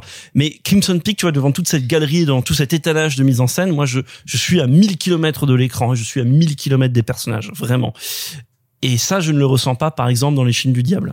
Est-ce que justement, c'est pas un questionnement, mais un questionnement que moi j'avais apporté euh, il y a quelques années quand je parlais du cinéma de de Burton, qui était euh, ce genre de cinéaste auquel le numérique a fait un peu de mal, Euh, genre qui justement a perdu un sens du réel via le numérique. Non, non, je suis pas d'accord parce que euh, alors moi j'aime pas du tout, et pour être transparent, j'aime pas du tout pour caricaturer Tim Burton numérique. Maintenant, Tim Burton, c'est quelqu'un qui a fait une vraie transition et, et, enfin les deux. Ce que je veux dire, c'est que les deux cinéastes ont fait des, des vraies transitions vers le numérique. C'est pas des cinéastes qui ont été, c'est pas, euh, c'est pas John Carpenter, c'est pas Brian De Palma, c'est pas des gens qui ont été largués au moment où on est passé à l'an 2000, tu vois.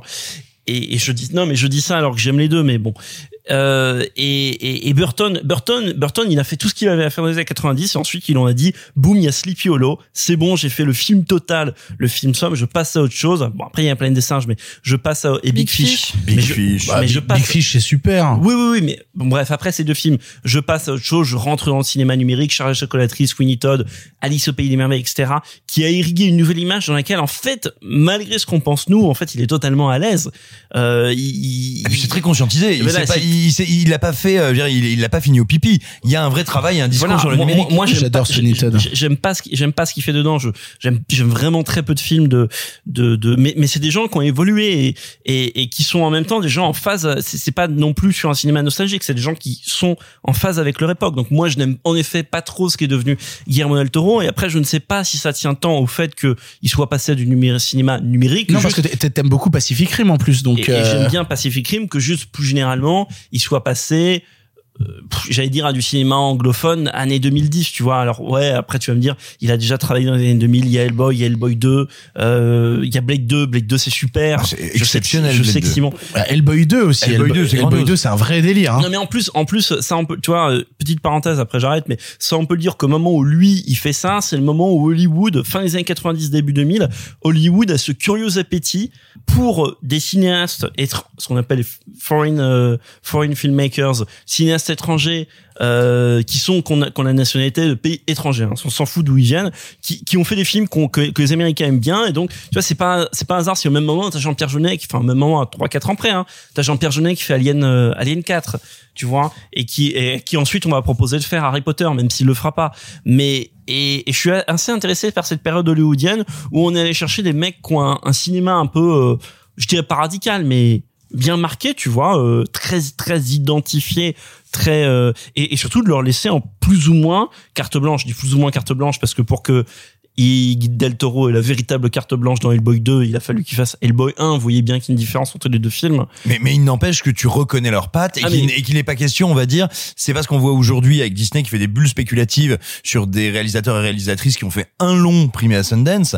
On va chercher des auteurs qui ont une patte d'auteur et si évidemment ils doivent négocier avec le studio, leur patte, elle demeure et elle survit. Bah, de la même manière que euh, beaucoup de gens citent Harry Potter 3 comme un exemple parce que Ah bah repris voilà, par Alfonso si- euh, voilà. Et le seul film regardable de cette minable saga. Tu as totalement tort. Alors, Tu tu- complètement tu sais tort. quoi, tu sais quoi. Simon je, je vais, je vais, je vais m'allier à Victor et je suis pas d'accord avec toi parce que Harry Potter est une très bonne trilogie.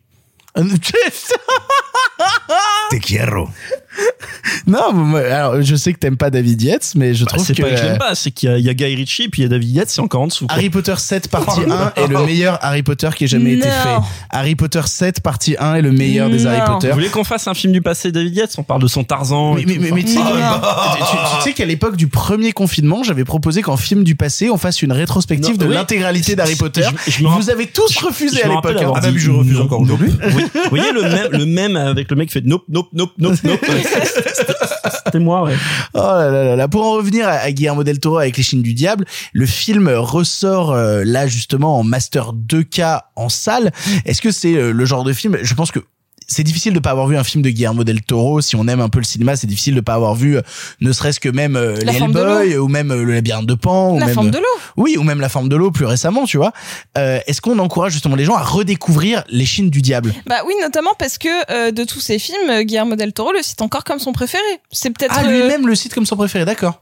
Donc c'est c'est peut-être aussi le meilleur argument. Moi, j'aime bien savoir euh, quand les réalisateurs disent bah de toute ma filmo, surtout si c'est pas le dernier pour faire de la promo, euh, de savoir euh, bah que c'est celui-là qui chérisse le plus. Ça a une vraie un vrai poids quoi. Et accessoirement, parce qu'il y a dans ce film des. Alors, je dis ça, c'est son troisième long métrage, donc je n'ai pas vu les deux longs métrages précédents de. Ah, Chronos de- et Mimique de, de, de, de- Oh là là. Guillermo del Toro. Guillermo del Toro.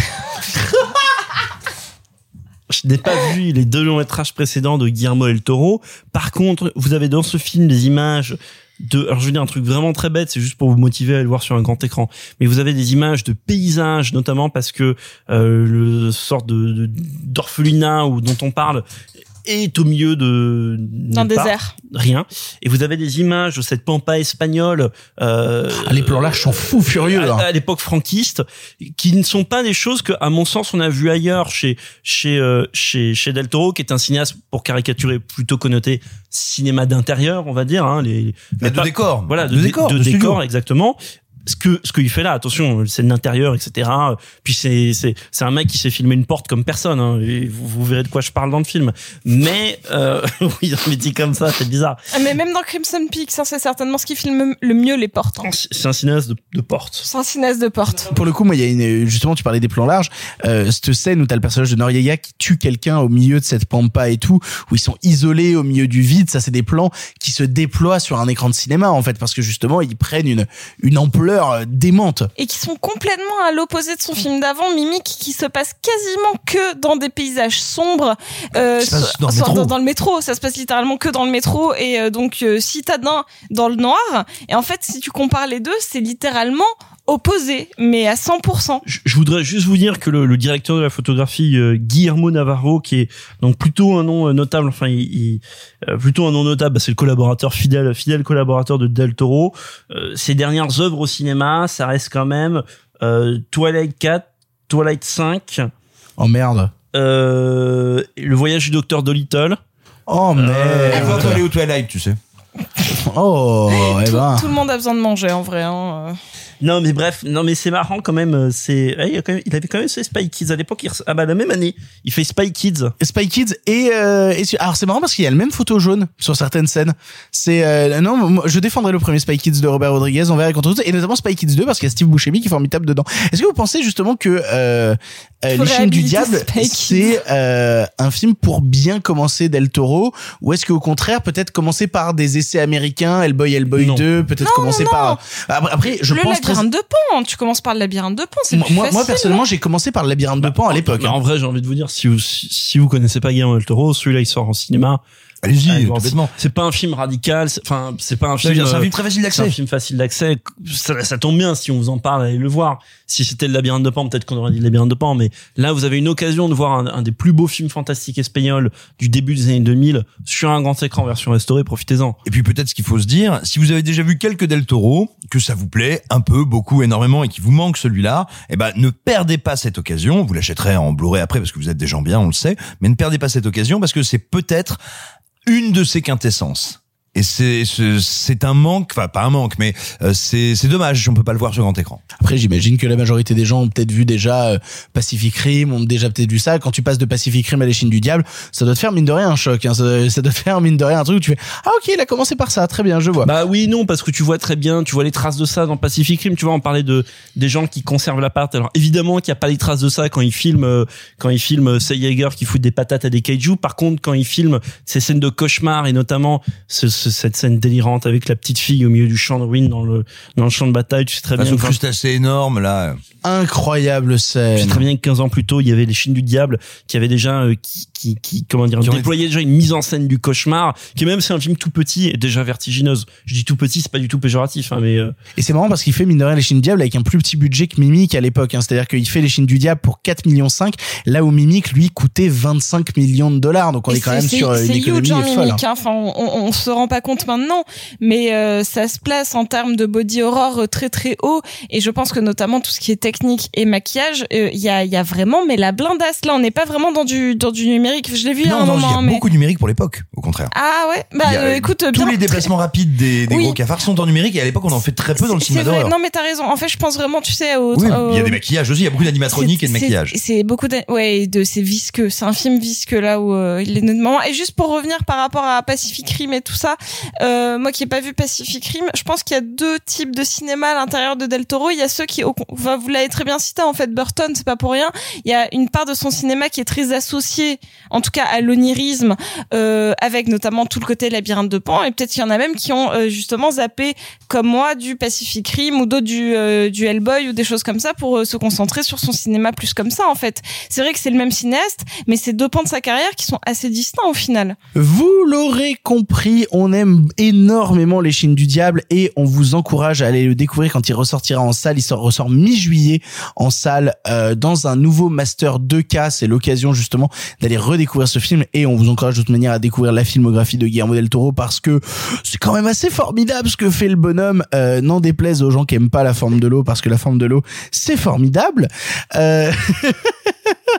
Je vois du mépris dans ton regard. Non, j'étais plus saoulé parce que Simon a dit au début sur la comparaison avec Tim Burton. Mais- non, parce que si, si on a un qui a été un génie à un moment entre les deux, c'est Tim Burton. Mais ça sera le sujet d'une prochaine émission. Ah, tu penses que Del Toro n'a jamais été un génie? Non. Ah non mais attention alors moi je te dirais attends ça, Burton, ça- Burton, c'était un vrai génie. Non, ça- c'était pas tant pour taper sur Burton parce que moi je suis d'accord avec toi, il y a une période géniale chez Burton. Non, je te parle vraiment de rapport aux thématiques en fait, tu de trucs très C'était juste pour te faire chier, Simon. T'as- et pour vous avez ravivé Eh une ben, écoute, flamme, ça a extrêmement suite. bien hein. marché. Tim Burton. Non mais euh, regardez Ah, mais oui, les films du diable, point en fait, pas mais, de mais débat.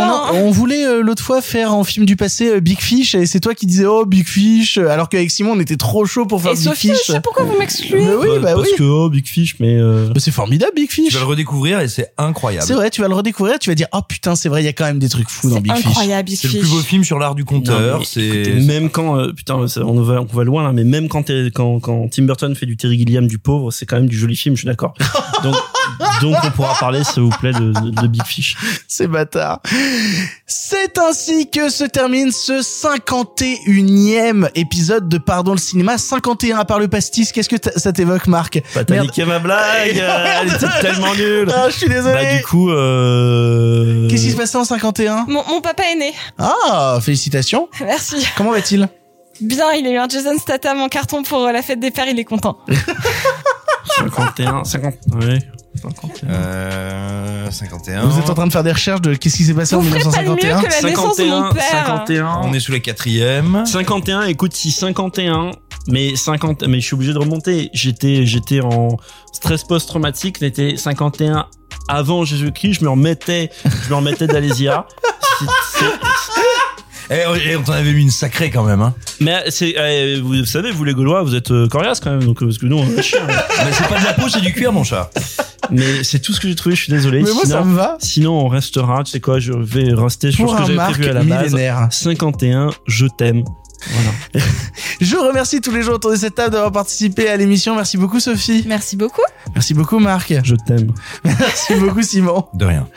On se retrouve la semaine prochaine pour le 52e épisode de Pardon le cinéma et surtout ensuite après ce 52e épisode, l'équipe de Pardon le cinéma se délocalisera à Cannes pendant deux semaines où on vous fera vivre le festival de Cannes pendant une quotidienne. En effet, on a mis les bouchées doubles, on va en chier nos grandes races. Ça va être absolument merveilleux de faire une quotidienne pendant le festival de Cannes. On espère que ça vous plaira. En tout cas, on sera là pour prendre le pouls du festival. d'ailleurs on a décidé d'appeler ça quotidien Oh, génial. On peut pas appeler ça le grand journal. Moi, je propose pardon le champagne, mais. euh. Oh, c'est bien, pardon le champagne, j'aime beaucoup. Je voulais appeler ça pardon le festival, c'était peut-être un peu moindre, j'avoue.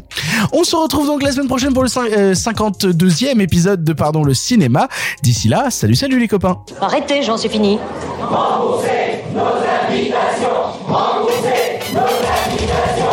Qu'allons-nous faire par Osiris Essayons de nous voir la semaine prochaine pour déjeuner et puis vous me montrerez votre clocher. Le cinéma fait de toi un bon gamin Et que c'est quoi? Maintenant c'est fini, va falloir rentrer. Je vais aller me faire une toile. Ok, amusez-vous bien tous les deux. Bon, ça j'y compte. Bonne soirée. Merci. Have a great evening.